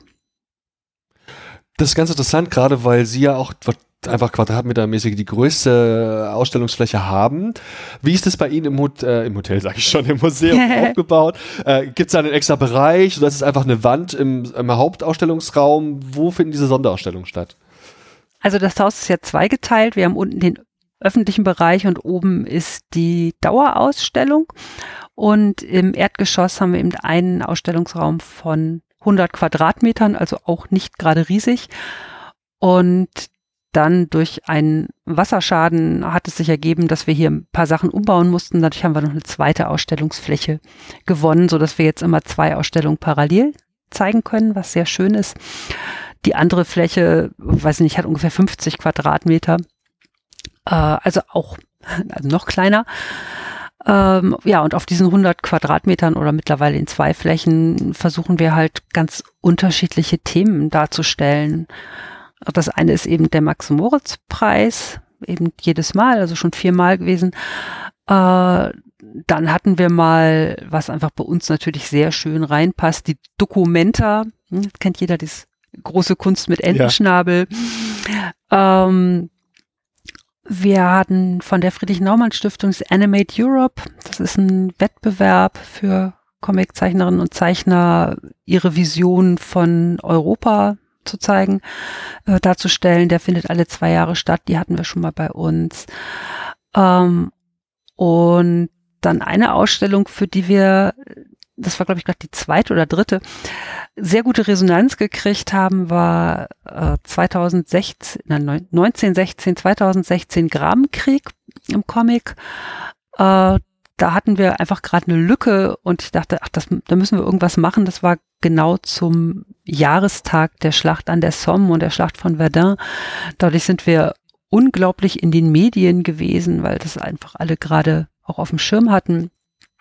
Ähm, ja, oder dann hatten wir eine, auch eine sehr schöne Ausstellung Altaliaferro, der Vater der Enten, also derjenige, der Donald Duck vom Trickfilm in die aufs Papier gebracht hat, der bisher eigentlich immer nur in Gemeinschaftsausstellungen mit Floyd Gottfriedson und Karl Barks ausgestellt wurde. Das war, das wusste ich auch nicht, als ich das geplant hatte. Äh, das war die weltweit erste Einzelausstellung für diesen mhm. Künstler und denkt, aha, erstaunlich. Und daneben haben wir dann eben kleinere Ausstellungen im Foyer, äh, wo wir zum Beispiel Erich Oser schon mal ausgestellt hatten, also EO Plaunen. Äh, wir hatten eine Ausstellung über tschechische Comics, die hatten wir vom Tschechischen Zentrum in München übernommen. Ähm, und auch welche zu einzelnen Werken. Da hatten wir jetzt mal die dicke Prinzessin Petronia von Katharina Greve und auch drei Steine von Nils Oskamp, das auch mit einem, der ja auch aus Dortmund kommt, mit einem sehr großen ähm, pädagogischen Programm natürlich dabei. Wir hatten da aber auch kein Problem mit irgendwelchen rechten Störungen oder sowas. Nils also wir Oskamp. versuchen einfach. Hm? Ich, ich, wollte nur sagen, dieses Oskamp haben wir übrigens als aller, allererste ausgestellt. Und zwar, da gab es noch keinen Schauraum, aber in der Gedenkstätte. Da kam er mhm. zu mir und sagte, äh, ich habe da was gezeichnet und äh, genau, inzwischen ist er überall bekannt, aber wir haben ihn wirklich als aller, allerersten ausgestellt. Okay. ja, also wir versuchen einfach die unglaubliche Vielfalt, die es gibt im Comic und die ja einfach in Deutschland noch kein, keine große Institution hat, die sich nur diesem Thema widmet, dann irgendwie in unseren kleinen Möglichkeiten auch ein bisschen abzubilden. Und das scheinbar sehr erfolgreich, denn wie gesagt, auch über ihr kleines Städtchen, ich weiß gar nicht, ist eine Stadt wahrscheinlich, hinaus hat ihr Haus ja durchaus einen Ruf, den, der sehr gut ist. Und äh, dafür vielen Dank. Ich möchte an der Stelle auch mal liebe Grüße da lassen an die Katharina Greve und den Nils Oskamp, die wir hier beide schon ausgiebigst im Gespräch hatten und die das hier gegebenenfalls sogar hören. Ja, dann haben wir jetzt doch schon eine Menge Ausstellungen genannt und gerade beim Erika Fuchshaus gäbe es, glaube ich, noch eine ganze Menge weitere, gerade aktuelle Sachen, die wir jetzt auch noch gar nicht alle genannt haben. Es sind doch einige, da schaut unbedingt mal auf die Internetseite der jeweiligen Institutionen, die gibt. Da habt ihr mal einen aktuellen Eindruck und Einblick darin, was es in den Häusern anzuschauen gibt und vielleicht wollt ihr euch diese Chance ja nicht entgehen lassen. Jetzt ist das Ausstellen der neunten Kunst von Comics ja auch was, das sicherlich gewisse, ja, Herausforderung darstellt. Und deswegen möchte ich hier gern auf die Frage zu sprechen kommen, wie man eigentlich am besten Comics ausstellt. Und dabei muss man sich sicherlich auch fragen, okay, wer ist eigentlich die Zielgruppe meines Instituts, meines Hauses, wen spreche ich an, ist es das interessierte Fachpublikum, sind es die Leute, die mal eben spazieren gehen und spontan irgendwo hin wollen, sind es die Kinder und Schulklassen oder vielleicht ganz andere Personen, wie stelle ich eigentlich Comics am besten aus, ist es jetzt aktuell eigentlich digital, the way to go, ist das, was die ja, das, das zukünftige Comic Museum Erlangen gerade startet, der Weg. Und all das sind Fragen, die ich mir stelle, denn andererseits, so kenne ich teilweise noch aus meiner Kindheit Museen, ganz früher, heute sieht es anders aus, gibt es auch eine sehr monotone Darstellung manchmal von Kunst, die sicherlich irgendwie manchmal nur das eigentliche Bild und daneben ein Text ist oder so. Und deswegen auch mal die Frage direkt vielleicht auch an den Herrn Mühlhofer. Wie sieht es aus, Comics darzustellen in Museen, in Ausstellungen? Wie funktioniert das heute? Was sind da Möglichkeiten? Das ist natürlich eine sehr, sehr große und riesige Frage. Ähm, bei unseren Ausstellungen äh, war, stand immer im Vordergrund, dass wir natürlich auch Originale zeigen wollen. Ich glaube, Originale zu zeigen ähm, macht bei vielen Themen, außer die, die Künstlerinnen und Künstler arbeiten digital, macht wirklich Sinn, weil man sozusagen den, den Weg, die, die, Produktion äh, sich nochmal vor Augen führen kann. Und ähm, deshalb glaube ich auch, dass wir, dass wir Räume brauchen, wo wir Kunst ausstellen können, weil es natürlich ein Interesse äh, von, äh, gibt, dass man Originale angucken kann. Wenn es nur noch digitale Dinge geben, geben würde und nur noch Abbildungen sozusagen des Lebens wären, dann bräuchten wir keine Kunstmuseen mehr und auch keine Picasso-Ausstellung, weil Picasso ist praktisch, nein, ist nicht praktisch, sondern ist alles schon mal irgendwo gedruckt worden. Ähm, man bräuchte keine Ausstellung mehr. Die Leute rennen aber trotzdem rein, weil sie eben das Original sehen wollen. Und äh, das ist sozusagen war auch ein bisschen Aufhänger bei dem Schauraum in Dortmund, dass wir gesagt haben, ja, wir zeigen, wir versuchen in der Regel Ausstellungen mit Originalen zu zeigen. Parallel machen wir eben aber auch digitale Ausstellungen, gerade im Cartoon-Bereich, wo viele eben inzwischen ihre Sachen auch äh, am Rechner zeichnen.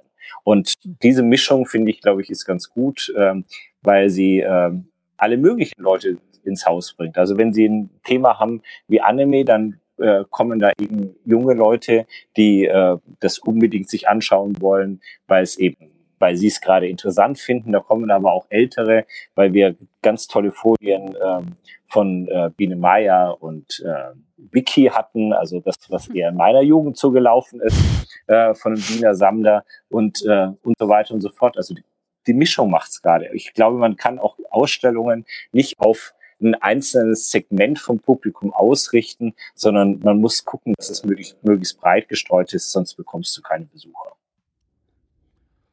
Und diese Ausstellungen sind jetzt also, wie Sie es beschrieben haben, eher inhaltlich sehr divers und sprechen verschiedene Leute an.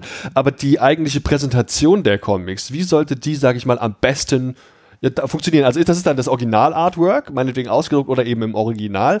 Und dann ist es am besten die Führung, die ich dazu genieße. Ist es der Audioguide? Ist es, keine Ahnung, ein Video, in dem mir die Künstlerin selbst erzählt, was da jetzt gerade so gut zu wissen wäre? Was sind da so Ihre Ansätze? Also wir haben, wir haben da Gott sei Dank einen tollen Sponsor auch, der uns da ein bisschen geholfen hat. Die städtischen Stadtwerke ähm, äh, 21 heißen die, ähm, weil wir eben Originale ausstellen, aber mit dieser relativ neuen Technik der, der Beacons arbeiten, ähm, wo man sich einen, eine App aufs Handy draufladen muss. Und wenn man dann vor dem Kunstwerk steht, ähm, ein kleiner Film, Erklärfilm, entweder vom Zeichner oder vom Kurator oder vom Nachlassverwalter kommt und man sich das dann sozusagen auf dem Handy angucken kann. Also sozusagen die Mischung zwischen dem Original ähm, an der Wand und der digitalen Erklärung äh, auf dem Handy, das funktioniert ganz super und diese Technik funktioniert auch überraschend gut. Also selbst Beacons, die relativ nahe aneinander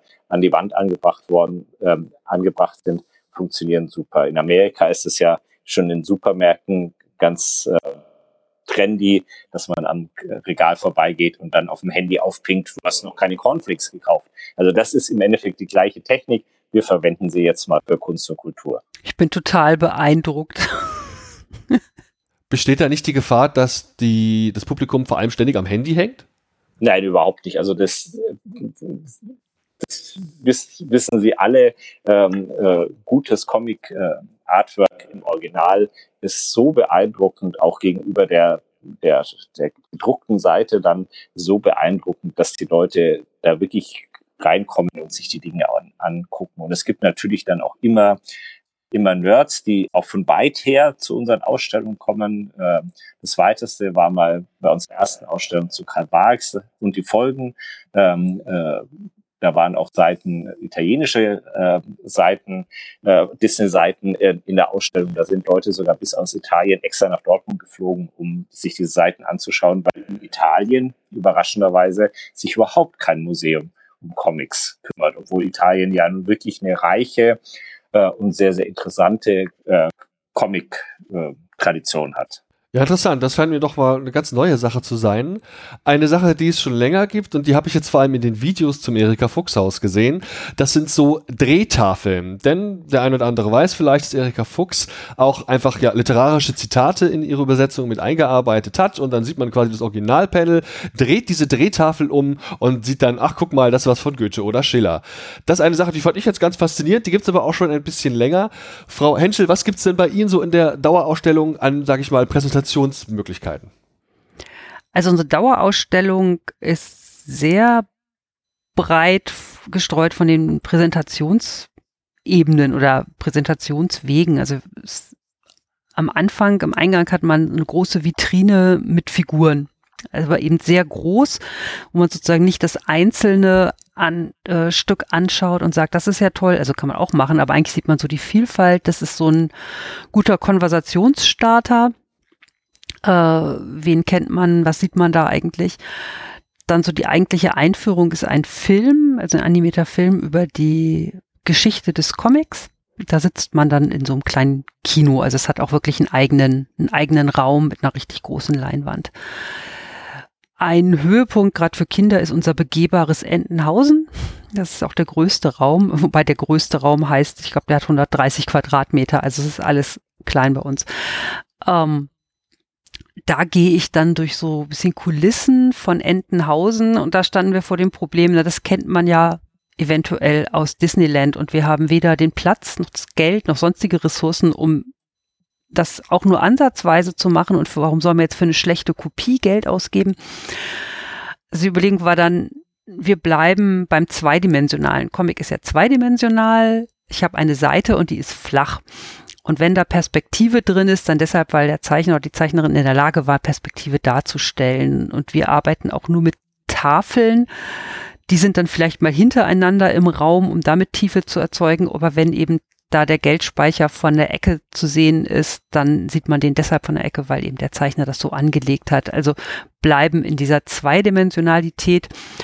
Aber insgesamt ist es trotzdem ein Raum, wo man durchgehen kann, wo eben auch das Talerbad mit äh, Kunststofftalern ist. Äh, das macht natürlich eben für Groß und Klein ziemlich viel Spaß daran, rumzu äh, mit Talern zu werfen. Dann haben wir den Stadtplan von Entenhausen. Das ist ein großes digitales äh, Exponat. Da kann man sich, es gibt ja den von den Journalisten den Stadtplan von Entenhausen, so rekonstruiert aus den Geschichten von Karl Barks. Da kann man sich dann ganz unterschiedliche Ebenen angucken, wo man eben sieht, wie, also Entenhausen liegt im Fichtelgebirge und liegt halt hier in der Umgebung. Ähm, und was sind wo sind da die Verbindungen und so. Also da hat man mehrere Ebenen, die man digital sich angucken kann. Dann das Leben von Erika Fuchs ist dargestellt als begehbarer Comic äh, von Simon Schwarz gezeichnet. Es sind acht Episoden aus ihrem Leben. Es ist ein raumhoher Comic, wo ich eben an acht verschiedenen Tafeln vorbeigehe, wie gesagt raumhoch, wo ich das Leben von Erika Fuchs nachempfinden kann. Das ist dann wieder kom nicht kontrastiert, aber äh, ergänzt durch ein Fotoalbum, damit man eben zu diesem etwas, an, zu der etwas anekdotischen Darstellung auch noch Fotos von den Personen hat. Und der Raum, in dem es um das Schaffen von Erika Fuchs geht, der ist dann sehr hands-on, wie man sagt, also sehr viele Mitmachstationen, die eben diese Umdrehtafeln, die Sie gerade erwähnt haben, das haben wir natürlich nicht erfunden. Das ist eine bekannte Methode, wird in ganz vielen Museen eingesetzt. Das können mhm. Sie manchmal auch an Autobahnraststätten in der Spielecke. Also es ist jetzt nichts, wo man sagt, da hat man die Technik erfunden, aber deshalb kann man sie ja trotzdem einsetzen, wenn sie gut funktioniert an einer Stelle. Ähm, oder ein Merkmal der Sprache von Erika Fuchs sind halt diese Wortungetüme. Ähm, ja, die Abwasserfische oder die Abwasserverkostung, was auch immer, also das Intelligenzbrötchen, so diese zusammengesetzten Hauptworte, die es natürlich im englischsprachigen Original nicht gab, weil die englische Sprache das gar nicht kann. Ähm, da haben wir 100 von genommen, in der Mitte durchgeteilt und man kann, die sind dann auf so langen Bahnen im Kreis gedruckt. Das heißt, man kann sie gegeneinander verschieben und dann neue Worte schaffen. Äh, und zu sagen, denk mal nach, wie kreativ die Sprache ist, was man für tolle Worte machen kann. Oder an einer anderen Stelle, da geht es ums Alliterieren, um die Sprache von Erika Fuchs eben auch wieder. Ähm, also sie hat ja sehr gerne sowas verwendet. Es haben die Namen ja schon Donald Duck und äh, Mickey Mouse, also die Namen alliterieren ja schon immer. Da hat mhm. man, haben wir große Panels, äh, die sind mit Folie beschichtet. Da darf man dann mit Stift drauf, mit Whiteboard-Marker draufschreiben und den Buchstaben, mit dem man jetzt alliterieren soll, den würfelt man mit so einem großen Würfel aus, so einem großen Schaumstoffwürfel, zehn, zwei zehnseitige Würfel. Damit entscheidet man sich dafür. Da war zum Beispiel der erste Entwurf war eine digitale Station, dass die Panels eingeblendet werden und dann man einen Knopf drückt und der Zufallsgenerator dann eben einen Buchstaben auswählt und man dann eben per Tastatur eingibt oder eben selber etwas alliteriert. Und da fand ich es dann wiederum besser zu sagen, wir gehen jetzt ganz von der Technik weg, sondern wir würfeln und wir dürfen auf Wände schreiben, wo darf man darf dann schon im Museum hoffen, dass die Leute mit dem Stift dann wirklich nur auf diese Tafeln schreiben und nicht auf die Wände daneben. klappt auch relativ gut. ähm, aber gerade dieses eben das ganz haptische, ich kann selber was machen, selber aktiv werden, ähm, das kennen wir ja aus dieser Science Center Bewegung, äh, das hilft natürlich enorm beim Verständnis. Aber das ist halt was, da geht's jetzt ja nicht darum, den Comic als Kunstwerk darzustellen, sondern da geht's eben um die Sprache von Erika Fuchs. So, das ist ja was anderes äh, als das, was jetzt eben der Schauraum macht. Also von daher haben wir die Möglichkeit, in dieser Dauerausstellung mit sehr, sehr vielen unterschiedlichen Methoden zu arbeiten. Darum kann man das auch sehr gut alleine machen, weil man sowieso, selbst wenn ich mit einer Führung da bin, dann erkläre ich zwar was, aber dann müssen die Leute sowieso selber aktiv werden. Ach ja, was wir noch haben, auch eine eine Station, die ich sehr gerne mag, ist die Mimikwand. Wir kennen ja von, von Karl Barks oder von ganz vielen diese ähm, Model Sheets, wo festgelegt wird, wie eine Figur auszusehen hat, eine Comicfigur von allen Seiten, so dass sich andere Zeichner, gerade wenn ein ganzes Studio an Figuren arbeitet, das, um sicher zu gehen, dass alle die gleich zeichnen. Und so in der Art haben wir gesagt, okay, wir haben verschiedene Kopfformen, wir haben verschiedene Augenformen, wir haben verschiedene Schnabelformen und Augenbrauen und die kann man jetzt zusammensetzen und dadurch dann verschiedene Gesichtsausdrücke, Ausdrücke ähm, kreieren. Genau. Und das ist also ja, alles eben zum Mitmachen und zum selber erfahren, was es eben bedeutet, wenn zum Beispiel die Augen nach innen oder nach außen sich neigen und so Kleinigkeiten eben.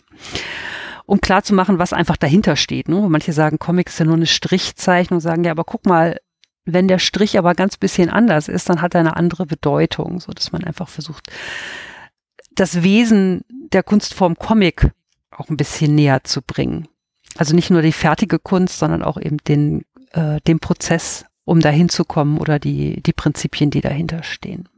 Es ist faszinierend, welche Möglichkeiten sie nutzen, unter anderem eben auch vor allem die Sprache, die ja eben diese besondere Übersetzung von Erika Fuchs auch genutzt hat, darzustellen, was für ja, Ideen sie da hatten. Das ist ja wirklich ganz toll. Und sie hatten es jetzt auch schon angedeutet mit Menschen, die nicht auf Tafeln schreiben können.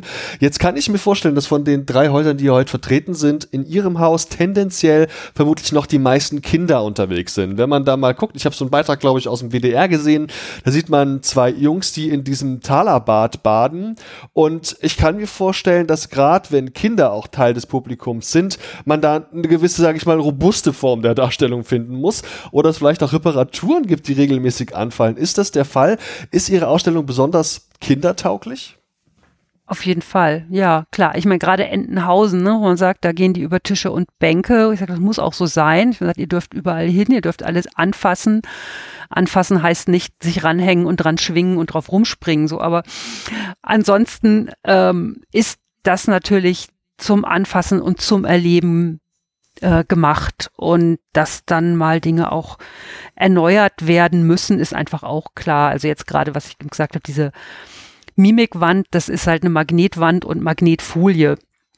Äh, die haben wir jetzt mal neu produzieren lassen. Die war einfach abgegriffen. So, das ist aber dann das ist normal. Das, das ist einfach so dann Verbrauchsmaterial in dem Fall und muss einfach irgendwann, so wie jedem, jedes Möbel irgendwann erneuert werden muss, muss das eben auch dann mal erneuert werden. Wobei jetzt diese Einschätzung, dass bei uns äh, überwiegend Kinder da sein würden, äh, das, das trifft es jetzt noch nicht mal. Das denken ganz viele. Das haben sie so nicht gesagt, ich weiß. Ähm, tatsächlich haben wir mehr Erwachsene ohne Kinder als Erwachsene mit Kindern. Mhm. Ähm, und auch Schulen, äh, wir haben das gerade aus dem, von den beiden anderen Häusern schon gehört, ne? man kann ganz tolle pädagogische Angebote machen. Leider wird es bei uns ganz viel so für Ausflüge zu Wandertagen genutzt, mhm. was auch toll ist, das freut mich. Ähm, aber nicht wirklich ähm, oder se selten für tiefergehende Sachen. Ne? Man sagt, man könnte ja auch an dieser Biografie von Erika Fuchs, die hat gelebt von 1906 bis 2005. Ja, man kann das ganze 20. Jahrhundert an ihrem, an ihrer Biografie festmachen oder verfolgen. Ähm, man könnte ganz viele Dinge machen, die wirklich jetzt für den Kunstunterricht, für den Deutschunterricht oder auch bei Sonderausstellungen, eben gesagt, die Sklavenkrieg, äh, da könnte man den Geschichtsunterricht mit einbetten. Das wird nicht so sehr genutzt, was natürlich auch daran liegt, dass jeder, der zu uns will, jede, fast jede Klasse eine Anfahrt dann immer noch hat, die, äh, ja, die es einmal schwieriger macht. Aber ansonsten ist es auch wirklich viele Erwachsene, die eben auch sehr gerne ins Talerbad reinspringen oder eben wirklich Spaß haben, mit Dingen, mit Dingen von Hand zu arbeiten. Also das wissen wir einfach alle. Wenn ich Dinge wirklich selber anfassen kann, dann habe ich einen anderen Lerneffekt, dann kann ich halt Dinge anders begreifen. Ja, insbesondere zu den pädagogischen Sachen und zur museumspädagogischen Arbeit kommen wir sicher noch. Ich würde gerne noch zu guter Letzt auch die Frau Neun nochmal fragen. Ihr habt ja diesen Ausstellungsraum und habt da auch was ausgestellt. Welche Mittel und Wege habt ihr genutzt, das zu tun? Also wir sind im Moment natürlich bei den zwei Ausstellungen, die wir jetzt haben. Das eine Thema, was die Kinderausstellung anbelangt, das sind Originale, original gerahmt, äh, entsprechend an die Wand gehe, äh, beziehungsweise an diese schöne Lattenkonstruktion befestigt. Bei der digitalen Ausstellung haben wir es ja wirklich auf sehr, sehr hochwertige Kartons ausgedruckt und äh, an diese Lattenkonstruktion sehr, sehr luftig angebracht. Also vielleicht die, die Leute, die jetzt irgendwo im Internet sind, man kann das überall auf Facebook, Instagram und auch auf unserer Homepage kann man da Fotos auch entsprechend sich anschauen. Ähm, das zweite Thema, also ich finde das Thema digital versus analog, Originale ja extrem spannend. Und äh, ich gebe Ihnen absolut recht, Herr Mühlhofer. Es geht für, auch für mich als Comiczeichnerin geht nichts darüber, wirklich ein Original Karl Barks, Original Will Eisner oder solche Originale auch mal wirklich zu sehen und die Entstehungsgeschichte zu sehen. Allerdings, was mich sehr, sehr umtreibt, ist, immer mehr Leute gehen in die digitalen äh, Kunstformen hinein. Und jetzt vielleicht ein kleines Beispiel aus der Hochkunst, nämlich David Hockney, der zeichnet ja die letzten Jahre seines äh, in, äh, eigentlich auch nur mehr digital auf iPad. Und ich habe eine faszinierende Ausstellung gesehen, wo es wieder das Digitale mit dem Analogen oder mit dem Echten äh, zusammengespielt hat, nämlich in London, wo David Hockney also, also eine komplette Lebensausstellung gezeigt hat und wo man auch wirklich gesehen hat, dass auch digitale Kunst sehr, sehr wohl auch schön präsentiert werden kann in einem Museumskontext. Also es war extrem interessant.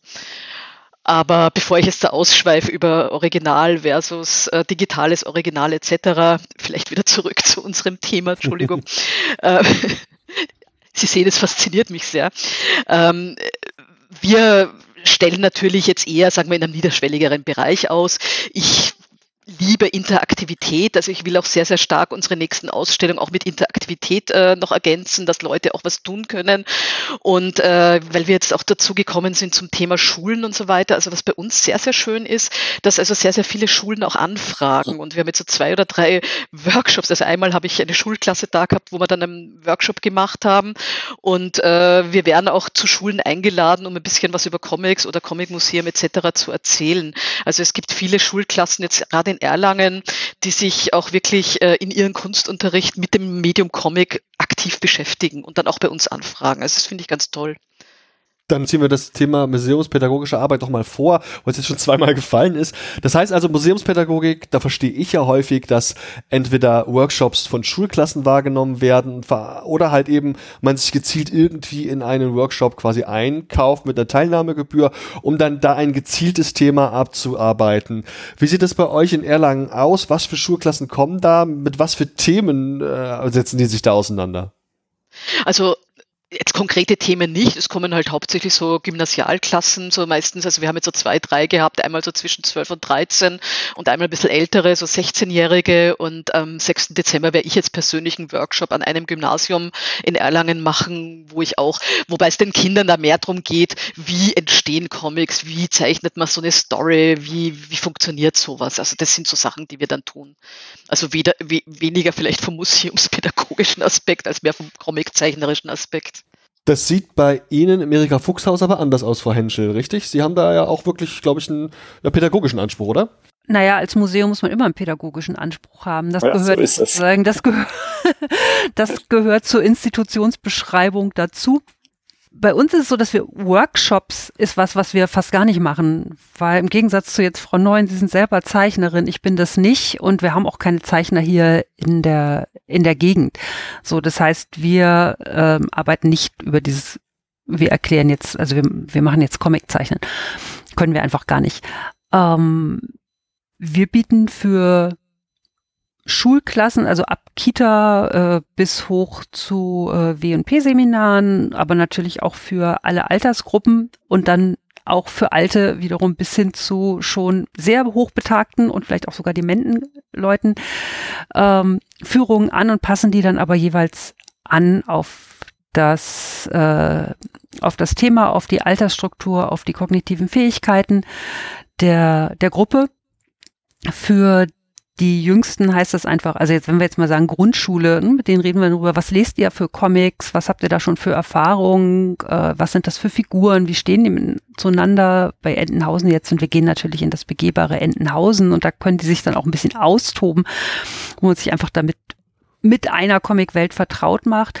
Und wir gehen immer in die Bibliothek, so das heißt dann, da stelle ich dann Comics vor, andere als Entenhausen, die sie natürlich in der Regel nicht kennen. Und es gibt ja, äh, wenn ich sage, für Grundsch für für das Grundschulalter ist Entenhausen jetzt ja nicht der Comic der Wahl, sondern gibt es einfach ganz andere und ganz tolle. So dass wir sagen, dann 20 Minuten sitzen wir jetzt einfach hier und mal lesen, liest einfach mal was, lernen und was kennen, so ein bisschen Horizont erweitern. Wir haben auch manchmal mit einer, mit einer fünften, sechsten Klasse aus der Mittelschule haben wir auch schon ein Projekt gehabt, die sind einfach alle zwei Wochen gekommen, haben einfach eine Leseförderung gemacht. Ne? Sagt so, ich stelle euch was vor und dann müsst ihr aber auch wirklich ein Buch lesen und müsst es dann vorstellen, ähm, was wir ja eben auch machen können. Aber bei an älteren äh, sagen wir, okay, wir gucken uns den Film an, dass ihr mal die Comicgeschichte lernt, aber dann äh, gehen wir meinetwegen in diesen Raum mit den verschiedenen Sprachebenen oder mit dieser Darstellung an der Mimikwand und gucken uns mal an, wie stellen Comics eigentlich Dinge dar und das könnt ihr dann vielleicht auch in der Bibliothek nochmal schauen. Ähm, also einfach immer angepasst an jeweils das Alter der Gruppe. Und genauso gehen wir dann auch mit, mit Erwachsenengruppen vor. Also dass wir sagen, was, was ist, gucken, was sind die Vorkenntnisse und da dann angepasst sagen, was können wir jetzt passenderweise für diese Gruppe machen. Wie sieht das bei euch aus in Dortmund? Da gibt es sicherlich auch eine Menge Bedarf an Schulklassen, die da äh, Dinge brauchen. Was wird geboten?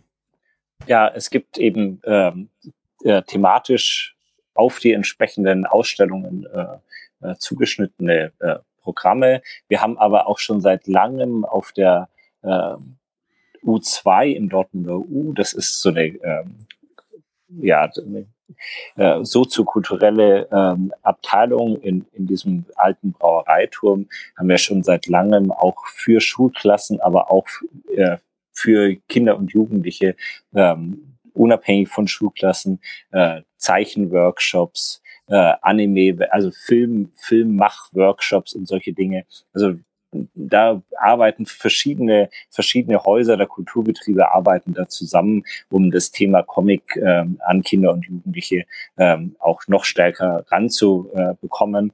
Äh, ja. Okay, also auch ganz viel verschiedene Dinge. Und dann würde ich jetzt hier gern zu einem Thema aufschließen, das mich persönlich immer sehr interessiert. Ich werde jetzt hier so ein paar Schlagworte in den Raum werfen und möchte alle einladen, dann da nach eigenen individuellen Punkten dann darauf einzugehen. Nämlich das Thema Geld. Es geht um die Förderung der Comics und beziehungsweise der Museen viel eher, denn das kostet ja alles nicht wenig. Wir haben teilweise die Situation, dass das hier staatliche Institutionen sind oder teilstaatliche. Wir haben Vereine, die das Ganze tragen. Wir haben natürlich auch entsprechende einfach Förderer der jeweiligen Museen oder Ausstellungsräume. Andererseits gibt es aber auch die Situation der Tickets. Hier werden Eintrittspreise abgefragt, manchmal werden auch keine abgefragt. Wie werden diese Tickets eventuell subventioniert? Denn wir wissen, dass von beispielsweise Kinos oder von, von, von Opern und so, dass da jedes Ticket in einem gewissen Prozentsatz auch subventioniert wird. Ich würde gern bei Ihnen anfangen von neuen als Verein ja auch. Wer ist der Träger? Wer fördert? Wie finanziert ihr euch? Und was kann also, ich tun, um euch zu unterstützen? Ah, also ich muss jetzt ehrlich sagen, es, sind immer zwei Themen, die, die, die neuralgisch sind. Das eine ist das, das, die, die Menschen, die sich einbringen können mit ihrer Zeit und Zeit ist Geld und Menschen kosten wiederum Geld und das ist genau dieser Deadlock, in dem wir uns als Comic Museum Erlangen derzeit befinden. Wir haben zwar eine kleine Kernmannschaft an Menschen, die auch wirklich sehr, sehr aktiv sind, viele Ideen haben, aber die natürlich nicht 40 Stunden die Woche für dieses Thema arbeiten können. Und das Thema Geldbeschaffung ist natürlich immer mit einem Projekt äh, verbunden und für das Projekt muss man natürlich wieder sehr, sehr viel Arbeit, Vorleistung machen, um dann wiederum eine Förderung zu beantragen.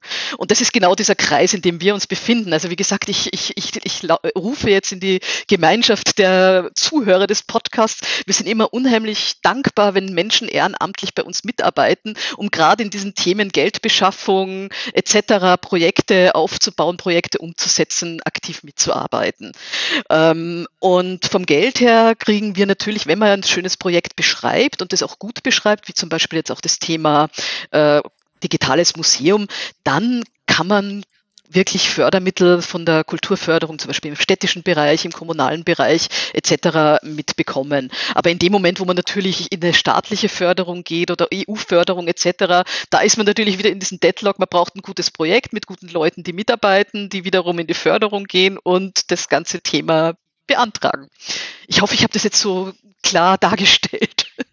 Ja. Unser Problem ist, wir sind ein Verein, oder unsere schöne Sache ist, wir sind ein Verein, wir haben wirklich sehr, sehr viele engagierte Menschen, aber wie gesagt, wir sind natürlich von der Zeit her und von dem Arbeitspotenzial, das die Leute, die jetzt da mitarbeiten, ehrenamtlich einbringen können, stark beschränkt.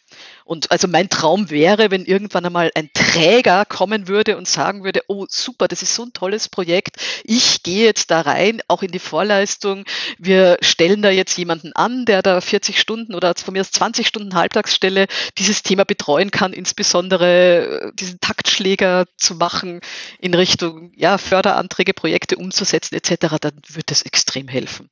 Aber so sind wir halt jetzt der Verein und wir können halt immer mit längeren Vorlaufzeiten und eher gestreckt und Kreativität äh, diese Projekte umsetzen. Das haben wir auch bewiesen. Haben wir Damit ist eine Frage auf jeden Fall verantwortet, nämlich es gibt keinen Träger, der euch unterstützt. Ihr seid so also auf es. die Mitgliedsbeiträge angewiesen. Könnte ich jetzt bei Ihnen als, als Fördermitglied in den Verein beitreten, als finanzielles ja, Fördermitglied? Das ginge. Ja, können Sie. Das geht ja. Also wir haben auch auf unserer Homepage äh, unsere Online-Mitglieds- äh, Beitrag beziehungsweise unsere Antragsformulare, also man kann als Mitglied natürlich Mitglied werden.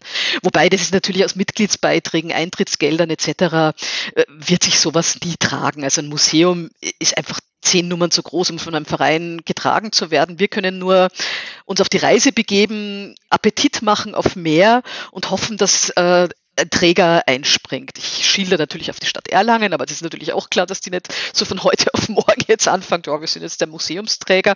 Aber definitiv äh, als Verein kann man das machen, was wir jetzt machen, mit äh, Pragmatismus und Engagement eben in dem Raum, in dem wir sind, äh, nette kleine Ausstellungen zu machen.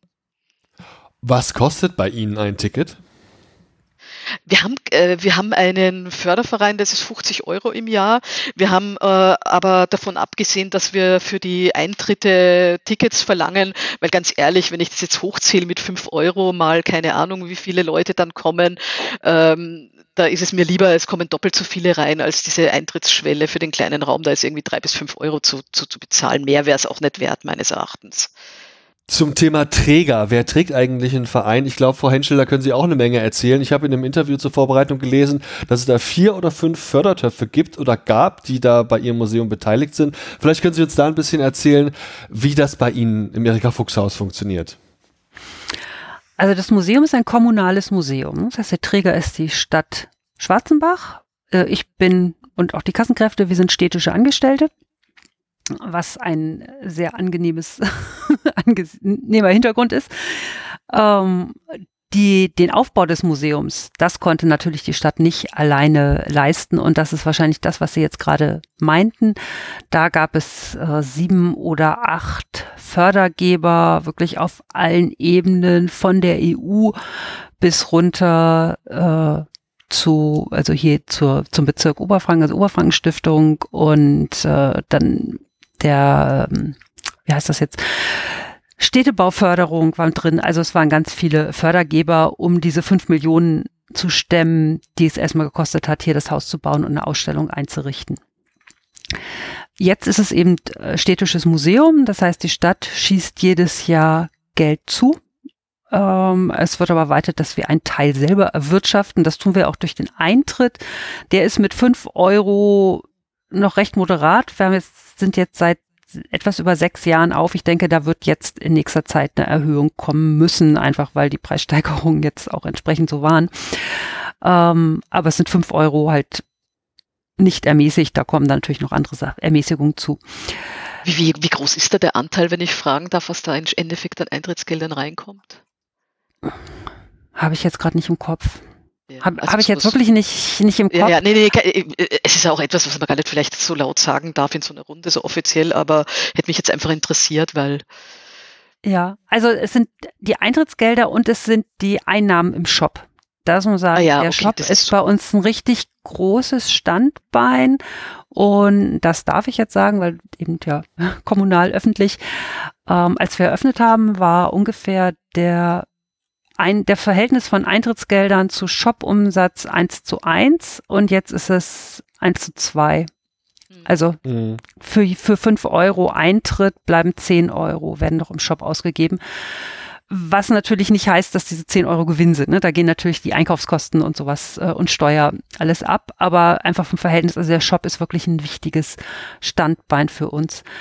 Dann haben wir einen Förderkreis, eben den Club der Milliardäre. Der hat ungefähr 300 Mitglieder, die zahlen 3,13 Euro im Monat. Also wer sich auskennt im Universum Entenhausen weiß, dass die 313 eine wichtige Zahl ist, darum 3,13 Euro. Und das ist natürlich wirklich ein substanzieller Beitrag auch, ne, der, den wir einfach jedes Jahr dadurch bekommen. Äh, damit und mit den äh, Zuschüssen der Stadt können wir das Haus betreiben äh, für weitere Programme. Also wir haben jetzt kein Ankaufsbudget.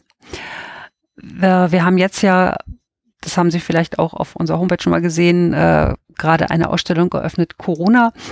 Äh, da haben wir jetzt ein Budget von verschiedenen Stiftungen zusammenbekommen, um äh, Comics und Cartoons zum Thema Corona anzukaufen. Das war aber auch das erste Mal, dass ich wirklich in größeren Maßstab was ankaufen könnte, konnte. Und für Programme oder manche Ausstellungen bekommen wir haben wir ab und zu mal Fördergelder. Da hatten wir auch schon was von der Euregio. Wir sind ja im Grenzbereich zu Tschechien. Äh, von dem mit Demokratie leben haben wir schon zusammengearbeitet ähm, mit der Bayerischen Landeszentrale für politische Bildung, gerade für eine Ausstellung, die wir jetzt hatten. Jesuran, die jetzt ja auch auf Wanderschaft geht über äh, eine jüdische Familie, die wir hier gemacht haben und jetzt eben weitergeben. Aber für den, sozusagen für den Alltag ist eben die Stadt und die Eigeneinnahmen das Wichtigste. Ja, das ist das, was ich immer auch kaufe, so über, also was ich jetzt auch gerade so zusammengerechnet habe. Also wir haben jetzt auch bewusst bei den ersten Ausstellungen verzichtet auf Eintrittsgelder und versuchen da eher über Spenden oder neue Mitglieder da zu arbeiten. Weil wenn ich das jetzt ausrechne, wenn ich sage, ich habe jetzt im Monat, ich weiß nicht, wie viele Besucher haben Sie im Monat, das Ganze mit fünf Euro multipliziert, da kommt gerade mal eine Halbtagskraft raus, denke ich mal. Da kann man gerade mal ja. Äh, ja, das ist unterschiedlich, ne? Also es gibt Tage ja, natürlich, wo man sagt, ja, ja. genau, aber es, es, aber es ist tatsächlich so, ne? Tage, wo man sagt, okay, der, der Betrieb ist natürlich viel teurer und auch äh, Strom und sowas. Äh, darum bin ich auch sehr froh, dass die Kassenkräfte auch andere Dinge machen, als, als nur hier sitzen und auf Besucher warten, genau. Als wir während der Corona-Zeit äh, habe ich halt hier dann einen Crashkurs Inventarisieren mit meinen äh, Kassenkräften gemacht, so dass mehrere von denen dann wirklich auch inventarisiert haben. So, das war klasse. Da sind wir wirklich weitergekommen mit der wissenschaftlichen Arbeit. Und äh, ja. Herr Mühlhofer, wie sieht es bei Ihnen aus? Also gibt es da für den Schauraum, äh, trägt er sich durch die Tickets oder vielleicht doch nicht? Also der Schauraum, äh, es gibt kein, wir verlangen keinen Eintritt, weil wir bei ähm, in unseren ganzen Dauerausstellungen und auch in kleinen Sonderausstellungen in den Kulturbetrieben in Dortmund grundsätzlich keinen Eintritt verlangen. Da gibt es einen Beschluss des Rates der Stadt dazu. Das ähm, ist bei den großen Institutionen, wie wir das sind, auch ehrlich gesagt eher kostensparend, weil die ganze Verwaltung, um sozusagen Ticketpreise, Tickets wieder abzurechnen, äh, macht erst in einem sehr hohen Bereich äh, Sinn. Und äh, deshalb haben wir uns äh, irgendwann mal dazu entschieden, äh, den Bürgerinnen und Bürgern da kostenlos den, den Zutritt zu gewähren. Ja, es gibt einfach einen, einen Etatansatz für den Schauraum, ähm, der jedes Jahr zu, zur Verfügung steht. Es gibt äh, eine Personalstelle, die am Schauraum, die für den Schauraum arbeitet. Und, äh, und dann äh, haben wir ja einmal schon was von, von Will Eisner angekauft. Wir haben ein Investitionsetat als Kulturbetriebe, wo wir eben auch Kunstankäufe tätigen können und daraus ähm, äh, können wir dann auch äh, kleinere ähm, Ankäufe für Comic-Originale äh, bezahlen.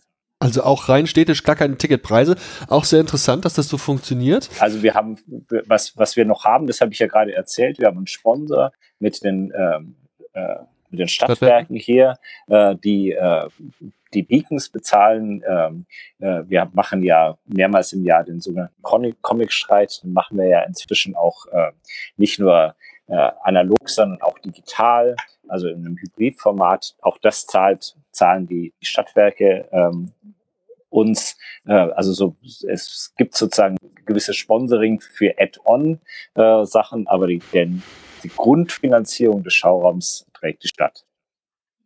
Also ich glaube auch ehrlich gesagt, dass Ticketpreise nicht äh, eine seriöse Basis sind, um sowas zu tragen, weil also wir haben das auch lang und breit diskutiert, verlangen wir Eintritt, aber äh, auch die Erfahrung zeigt, also von unseren Kollegen vom Comic Salon, dass in dem Moment, wo man Eintritt verlangt, die Besucherzahl sich gleich mal halbiert. Es sei denn, man hat halt wirklich so eine bombengroße Ausstellung, dass die Leute dann Schlange stehen, dann ist es aber ganz eine andere Situation. Das ist auch der Grund, warum wir das mit den Ticketpreisen nicht gemacht haben und was ich erst gesagt habe, multipliziert, wenn Sie jetzt schon sagen, 50 Leute am Tag sind viel, wenn ich das mit 50 mal 5 sind, wie viel? Äh, äh, sind 250 Euro am Tag und das im Monat. Also das ist einfach ein Tröpfchen. Da sind die Einnahmestellen an anderer Stelle meines Erachtens wesentlich wichtiger. Interessant. Ja, vielen Dank für den Einblick dazu. Jetzt würde ich mich gerne dem Thema Publikum noch mal kurz widmen, nachdem wir es ja eigentlich schon mal angeschnitten hatten, weil mich vor allem zwei Dinge interessieren würden. Ich würde Sie jetzt bitten, gern mal einen Blick auch ein bisschen in die Vergangenheit zu werfen und mit heute zu vergleichen. Gibt es irgendwie Trends beim Publikum? Wird es mehr, wird es weniger? Wird es älter, wird es jünger, wird es diverser oder kommen doch irgendwie immer wieder dieselben Stammgäste? Wie sieht das aus und wie sah das jetzt vielleicht auch gerade während Corona aus? Da vielleicht mal direkt die Frage nach Dortmund ähm, ja, in, in Corona mussten wir das Haus eben schließen. Äh, das kennen wir, das kennen alle anderen auch. Ja. Ähm, äh, wir haben den, äh, auch wieder mit unserem Sponsor 21 eine digitale Version der Will-Eisner-Ausstellung gemacht. Die haben wir in Corona-Zeiten gezeigt ähm, und die ins Netz gestellt. Aber letztlich ist es natürlich so, wenn Sie, äh, wenn das, das und dieser Ausstellungsraum lebt eben zum Teil von Dortmunder Publikum, lebt aber von zum anderen Teil auch von Leuten, die teilweise von aus dem näheren Umfeld oder von weiter her anreisen. Die, die anreisen, die sind einfach komplett weggefallen, auch in den kurzen Phasen, wo wir wieder aufmachen durften, weil kein, kein Mensch ist äh, wegen der Ausstellung äh, irgendwo hingereist, nicht mal beruflich. Und, ähm, und deshalb sind natürlich die Zahlen geringer, aber ähm, viele haben sich anscheinend als Ersatz diesen, diesen Katalog gekauft, den Alexander Braun wie immer ganz, ganz großartig gemacht hat. Ähm, der ist, der ist ausverkauft, äh, verlagsseitig ausverkauft. Wir haben noch ein paar für, für die Reise, äh, äh, in die jetzt die Ausstellung geht. Aber äh, ja, alle Museen haben riesige Probleme äh, mit Besucherzahlen. Überall ist es eingebrochen. Warum sollen dann die Comichäuser äh, da anders dran sein? Ähm, wir sind anders dran. Gab es da vor Corona irgendwelche Trends?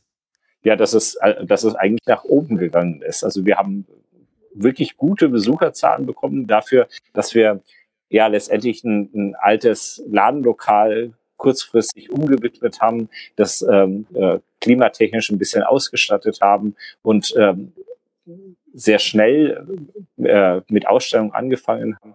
Es war ein, ist wahnsinnig gut gestartet, aber es gab auch wirklich viele Besucher, die vor Corona in diese Ausstellung gegangen sind. Ähm, äh, ich war also ich hätte bei man, in manchen Bereichen bei größeren Ausstellungen gern so viele Besucher wie in den, wie in den Schauraum gegangen sind. Und ähm, ja, das ist natürlich alles zusammengebrochen und jetzt musst du wieder von vorne anfangen, dir dein Publikum aufzubauen. Frau Henschel, wenn ich es richtig verstanden hatte, Sie meinten, dass der Trend bei Ihnen anders aussieht. Ich würde jetzt nicht von Trend sprechen, weil sechs Jahre meiner Meinung nach kein Zeitraum ist, in dem ich Trends ausmachen kann. Äh, ich werde auch immer gefragt, wie sieht's denn überhaupt aus? Wie viele Besucher habt ihr durchschnittlich? Also Frau Neun fragte gerade im Monat oder auch im Jahr. Kann ich nicht sagen, weil im Monat, also Januar, Februar hat nichts damit zu tun, was äh, dann im August kommt. So, ne? Also das ist ganz klar Ferienzeiten zum Beispiel. Aber das ist was Besonderes für unser Museum. Ähm, wie, ich weiß, es gibt viele Museen, die könnten sagen, wir könnten in den Ferien fast zumachen, weil wir so viel auf, mit Schulen arbeiten. Wir haben halt mehr die Freizeitbesucher und die kommen natürlich dann, wenn sie Freizeit haben und das ist in den Ferien. Das heißt, immer wenn Bayern Ferien sind, gehen bei uns die Besuchszahlen hoch. Wir merken aber auch die Ferien meinetwegen in Sachsen und Thüringen. Ähm, oder auch in anderen Gegenden. Wir sind ja hier, das Fichtelgebirge ist ja schon eine Urlaubsregion. Und in Corona war ja der Effekt, dass die Leute nicht weit weggefahren sind. Also wir mussten natürlich auch schließen, klar. Also als alle Museen geschlossen waren, waren wir natürlich genauso geschlossen. Aber als dann offen war, wie im letzten Sommer und dann in diesem Sommer wieder, sind ja doch ganz viele nicht weit weggefahren, sondern sind dann eher, haben sich Gegenden ausgesucht in Deutschland, wo sie sonst nicht hingefahren wären. Ähm, und da sind eben viele einfach in die Mittelgebirge gefahren. Wir hatten sowohl im letzten Sommer als auch in diesem Sommer überdurchschnittlich viele Besucherinnen und Besucher. Also unsere Besuchszahlen waren besser als in den Jahren davor. Wir hatten allerdings auch sowieso so einen kleinen Aufschwung schon gemerkt. So 2019 war echt ein ziemlich gutes Jahr so und äh, gut, dann hat es halt wieder aufgehört. Aber äh, in dieser Corona-Öffnungszeit haben wir das Gefühl, dass eben besonders viele Leute zu uns gekommen sind, weil das eben etwas war, was auf war, während gerade hier auch im ländlichen Raum natürlich die ganzen Ortsfeste, das ist ja alles weggebrochen, die ganzen Festivals und äh, dass die Leute aber doch irgendwo hin wollten ähm, und dann eben doch sehr viele zu uns gekommen sind und auch viel Geld ausgegeben haben. So dann nach dem ersten Lockdown, der ja nur zwei Monate im, im Nachhinein ja nur zwei Monate war, ne, äh, dass dann Großeltern mit ihren Enkeln hier waren und sagten, ja klar, nimm den Buch, ach, nimm dir noch ein zweites, wir haben uns jetzt ja so lange nicht gesehen. Ähm, also, dass da so, man, man konnte sich ja andere Sachen nicht gönnen, dann äh, gönnen wir uns jetzt was. Aber du musst natürlich sagen, ins Museum gehe ich auch nur, wenn es mir insgesamt gut geht. Ne? Wenn ich jetzt, äh, wenn ich, ja, ist ja einfach so, ne? Wenn ich jetzt alleinerziehend bin und äh, nebenbei arbeiten muss und mein Besuch, mein Beruf weggebrochen ist, dann leiste ich es mir jetzt auch gar nicht den Ausflug ins Museum. Ne? Das ist natürlich, äh, so gesehen ist das Publikum, was jetzt herkommt, wahrscheinlich eher eins, dem es eher besser geht, muss man dann jetzt natürlich schon sagen. Ne? Von wegen, wenn ich sage, mehr Geld ausgegeben. Aber äh, ja, also wir haben keinen Einbruch gehabt. Aber das ist interessant, dass Sie das sagen. Natürlich habe ich gedacht, dass gerade im Museumsbereich auch eine Menge so, ja, einfach Fördermöglichkeiten für, ich nenne es mal, sozial schwache Familien der Fall wären. Also Unterstützung irgendwie gerade für eben Menschen mit einem geringeren Einkommen. Gibt es sowas in Dortmund? Wird das bei Ihnen wahrgenommen? Da müssten Sie mir jetzt noch mal ein bisschen genauer erzählen, was Sie meinen. Also beispielsweise aus Bochum ist es, glaube ich. Da arbeitet jemand ehrenamtlich in einem Kulturtelefon, wo quasi Vermittlung stattfindet von, ich sag mal so Gutscheincodes für meinetwegen Alleinerziehende oder eben Leute, die Sozialhilfen beziehen, die dann eben zum Beispiel Museumsangebote wahrnehmen können.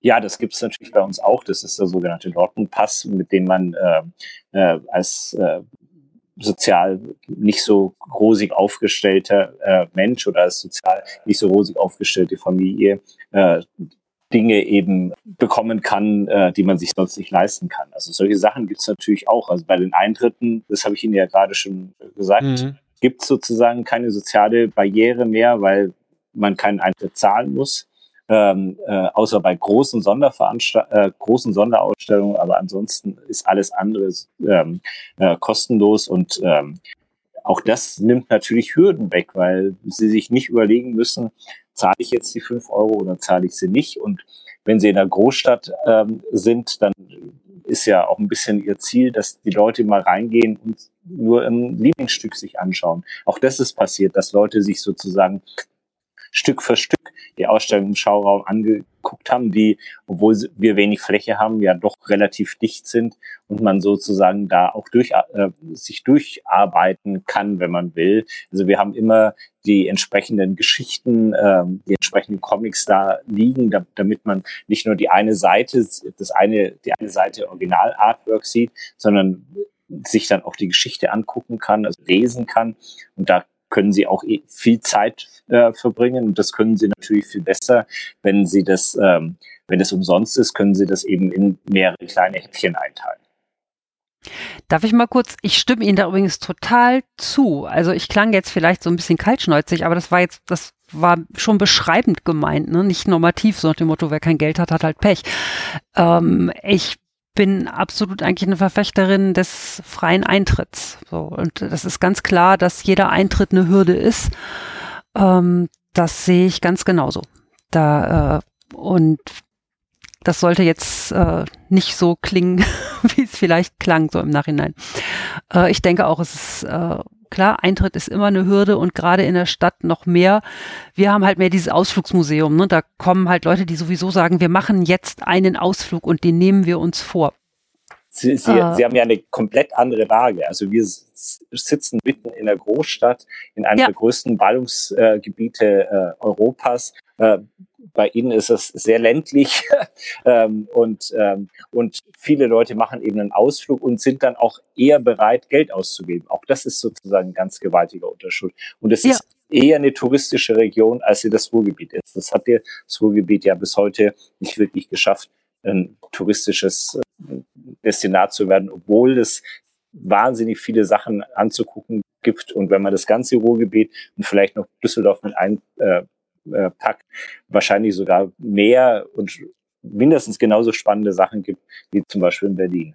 Jetzt gegen Ende unseres Gesprächs möchte ich gerne noch so ein bisschen die allgemeine Frage in die Runde stellen, was fernab dieses ausstellenden Moments in Ihren Häusern geschieht.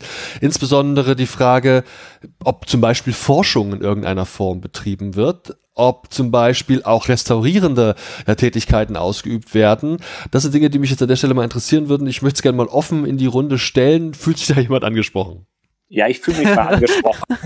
also natürlich ist, also ähm, jede Ausstellung, die wir machen, ähm, begleiten wir ja mit einem Katalog. Und ähm, natürlich ist es im Grunde auch Forschung, die wir da betreiben, weil wir ähm, Dinge zusammentragen, die in vielen Bereichen so noch nicht aufgeschrieben worden sind. Auch gerade, also das darf ich vielleicht verraten, die nächste Ausstellung, die wir zeigen, wird zum Thema Horror im Comic sein.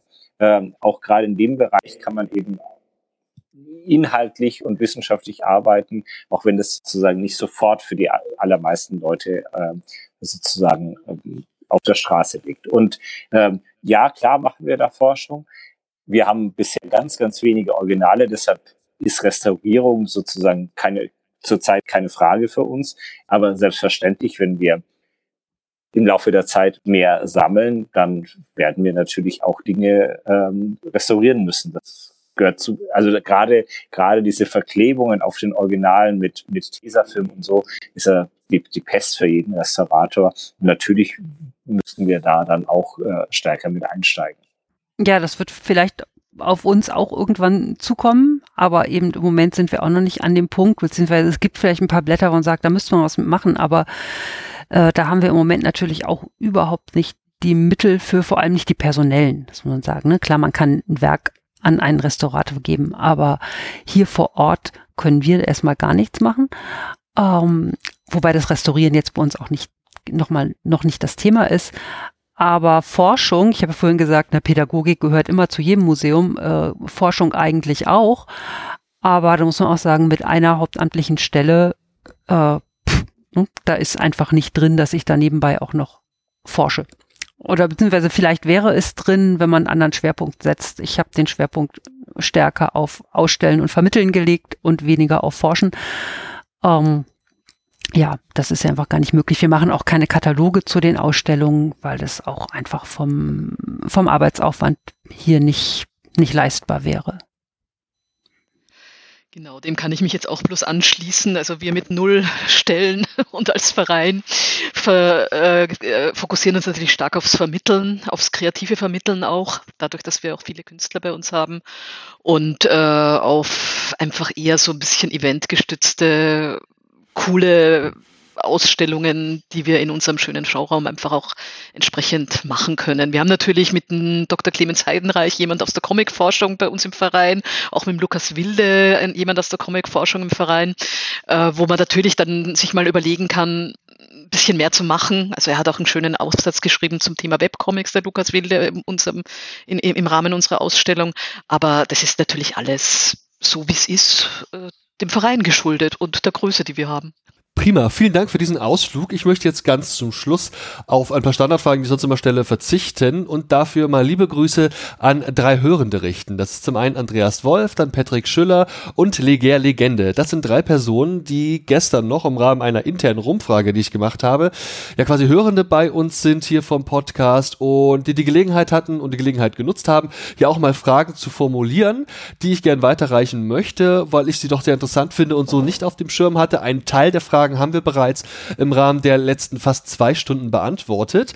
Aber was mich zum Beispiel hier exemplarisch äh, doch sehr interessieren würde, ist so ein bisschen dieses Thema Versicherung. Also es klingt jetzt komisch, ne? Aber da hängen ja Originale, die haben einen Wert von vier oder fünf stelligen Bereichen, wenn nicht sogar noch mehr. Das ist doch unheimlich teuer. Wer versichert denn sowas? Und ich könnte mir vorstellen, dass es im Schauraum Dortmund zuletzt vielleicht auch eine Rolle gespielt hat. Äh, Gibt es eine Versicherung für sowas? Ja, da, da gibt es ja eine Rahmenversicherung, die die Stadt abschließt und wir melden das dann sozusagen an das entsprechende Amt. Und die, für die wird dann sozusagen der Versicherungsbetrag. Also das ist, das ist ja ein normales Geschäft. Also wenn Sie ein Kunstmuseum ähm, haben und, äh, oder ein kulturhistorisches Museum, dann ist das ja sozusagen, das gehört zum Tagesgeschäft dazu, dass man bei Sonderausstellungen eben die Dinge auch versichern muss und das geht meistens von Nagel zu Nagel und äh, das machen wir auch. Und äh, ich hatte schon, also ich habe schon höhere Versicherungsleistungen zahlen müssen als für den Schauraum, ehrlich gesagt. Also da, wenn Sie mit, mit irgendwelchen Originalgemälden äh, der klassischen Moderne arbeiten, dann kommen erstmal richtige Versicherungssummen auf Sie äh, und äh, ja, das gehört dazu. Das muss man mit einpreisen. Das ist, glaube ich, nicht unwichtig für, für Bereiche, die wo das Finanzielle noch viel, viel enger gestrickt ist bei uns. Da muss man das mit einpreisen. Aber äh, letztlich ist es sozusagen was, was mit, mit dreien drin sein muss. Verstehe und ich, das wird vermutlich beim Erika Fuchshaus auch so sein, oder? Ja, wir haben eine Rahmenversicherung und bei jeder Sonderausstellung sagt man halt hier, das sind die Versicherungswerte und zwar ist die Ausstellung hier von dann bis dann und äh, dann wird das halt mitversichert. Aber sagen wir mal so, Werke, die fünfstellige Versicherungssummen haben, äh, stellen wir hier auch nicht aus. So, ne? Also das okay. ist bei uns. Also äh, so ein RG würden wir uns hier nicht hinhängen. Den hängen wir uns auch nicht hin, ehrlich gesagt, weil das, äh, den würden wir auch in diesem kleinen Schauraum äh, nicht ausgeliehen bekommen. Also bisher war genau. das alles. genau, den würden wir gar nicht kriegen. Also genau, also der Facility Report ist da nicht so optimal, dass man das alles, äh, also der Bericht, wo, wo die Klima- und, und äh, Daten mit drin sind, ist da nicht so optimal, dass man das alles äh, bekommen würde. Aber das ist so stabil, ähm, sowohl von, den, von der Luftfeuchtigkeit als auch von, vom Klima, als auch von den Luchswerten her, dass wir eben Originale da auch, auch ohne Sorgen ausstellen können. Frau Neun hat es vorhin schon beantwortet mit der Frage, was eigentlich mit den Ausdrucken zur Ausstellung Zeichnen im Homeoffice geworden ist. Und da schließt sich ja auch eine Frage an, was eigentlich passiert mit den besonders eventuell angefertigten Dekorationsstücken, die es ja unter Umständen noch gibt, für eben zeitlich begrenzte Ausstellungen. Ich weiß nicht genau, was da im Detail gemeint sein könnte. Vielleicht ein großer Banner, ein Flyer, meinetwegen vielleicht sogar ein bisschen mehr. Wie sieht sowas aus bei euch in Erlangen? Gab es da jetzt schon für die Ausstellung irgendwas, was ihr explizit dafür gemacht habt? und was passiert danach damit? Also wir haben jetzt insbesondere für die Webcomic-Ausstellung seinerzeit im Stadtmuseum haben wir so ein eine, ein Pinkmützchen gebaut, beziehungsweise uns ausdrucken lassen. Das steht jetzt einfach bei uns im Museum und wird immer rausgetragen, wenn irgendwelche Ausstellungen sind. Also das ist so ein, so ein Thema, was wir jetzt haben. Was sind sonst so Ständer oder sonst irgendwas? Das hebt man natürlich schon auf. Aber wenn ihr jetzt, sagen wir, 1000 Plakate hätte oder 500 Plakate, dann wird man sich vielleicht so zwei, drei bis fünf maximal aufheben und den Rest dann eben nicht mehr. Also das, das, das ist das, was, was wir jetzt bis jetzt an, ich meine, so viele Ausstellungen hatten wir bis dato noch ja, nicht, ja. natürlich, ja. Aber, aber jetzt gerade, wenn man jetzt eben so, so Aufsteller oder so Kartondinge oder sonst irgendwas, also alles, was jetzt sagen wir, übrig bleibt, das hebt man natürlich auf, um Gottes Willen. Das sind natürlich sehr, sehr schöne Sachen auch. Wie sieht das aus in Schwarzenbach? Kann der Comic-Liebhaber oder die Comic-Liebhaberin da irgendwas erstehen? Im Shop, ja. Aber sonst jetzt. Äh, Für einmalige Sachen. Genau. Also so, wenn wir zum Beispiel ähm, von irgendwas Reproduktionen gemacht haben und die auf Texttafeln gemacht haben, ne, dann äh, haben wir natürlich die, jetzt für die Ausstellung Grabenkrieg zum Beispiel, da haben wir ein paar, äh, haben wir die Rechte bekommen, Dinge zu reproduzieren für diese Ausstellung. So, und dann, die haben wir auch noch im Keller, aber die darf ich natürlich nicht verkaufen, weil das Recht habe ich nicht gekriegt. So, ne? ja. Ja, dann würde ich gerne noch die letzte Frage hier auch einschließen, ebenfalls von Leger Legende. Der fragt nochmal gezielt nach den Katalogen. Wir haben jetzt schon gelernt, dass in Dortmund im Schauraum wohl immer, glaube ich, Kataloge erstellt werden. Habe ich das richtig Meistens. verstanden? Meist, Meistens. Meistens, wann, ja, genau. wann und wann, wann nicht? ähm, wenn es ein, also äh, es ist ja immer die Frage, äh, gibt das Thema einen Katalog her und hat, haben wir jemand, der den Katalog auch schreiben möchte? Also das sind sozusagen immer zwei, die zwei grundsätzlichen Fragen, die man sich beim Katalog stellen muss. Äh, alles, was wir bisher an Comic äh, historischen Themen gemacht haben, gab es entsprechende Kataloge. Die sind aber auch nicht mehr alle lieferbar. Also wer der erste, der ganz schnell vergriffen war, war der Karl Barks äh, Katalog, obwohl es den nur im Schauraum selber gegeben hat. Der war vor Ende der Ausstellung bereits vergriffen und wurde bei dem amerikanischen äh, äh, Portal für irgendwie horrende Summen aufgerufen. Aber wir machen, wenn es wenn's, wenn's funktioniert und wir jemanden haben, der sich auch um den Katalog, das ist wahnsinnig viel Arbeit, so einen Katalog zu schreiben. Mhm. Ähm, und ähm, wenn wir jemanden haben, der das auch, äh, auch macht, dann versuchen wir immer einen Katalog zu machen, aber nur, wenn der Mehrwert äh, auch da ist. Ja, dann haben wir es geschafft für heute. Frau Neun, Herr Mühlhofer, Frau Henschel, vielen, vielen, vielen Dank für die Zeit, die Sie sich heute genommen haben, für das Vorstellen Ihrer Häuser und der ganzen Arbeit, die da ja auch im Hintergrund geschieht, die, die das Publikum häufig gar nicht so mitbekommt. Ich glaube, wir haben es heute geschafft, hier einen sehr, ja auch detailverliebten Einblick in zwei Stunden in die jeweiligen Häuser zu geben und möchte mich an der Stelle nochmal vielmals bedanken. Ja, danke für die Einladung. Danke für die Einladung. Ja, herzlichen Dank auch von meiner Seite. Vielen Dank. Ciao. Tschüss. Ciao. Tschüss. Tschüss. Sehr geehrte Damen und Herren, wertes Publikum, liebe Hörende, vielen Dank für eure Aufmerksamkeit und Zeit. Ich hoffe sehr, euch hat gefallen, was ihr gerade gehört habt. Wir, die Redaktion des Telestammtisch, betreiben ein semi-professionelles Podcast-Projekt zum Selbstmitmachen. Also meldet euch bei uns, wir beißen auf. Außerdem freuen wir uns immer über Feedback via Social Media und E-Mail sowie euren finanziellen Support. Ebenso frohlocken wir förmlich über Bewertungen auf den gängigen Podcast-Plattformen. Wer möchte, darf uns gern immer und überall empfehlen. Alle relevanten Links findet ihr in den Show Notes. Vielen Dank und bis zum nächsten Mal. Euer Andi.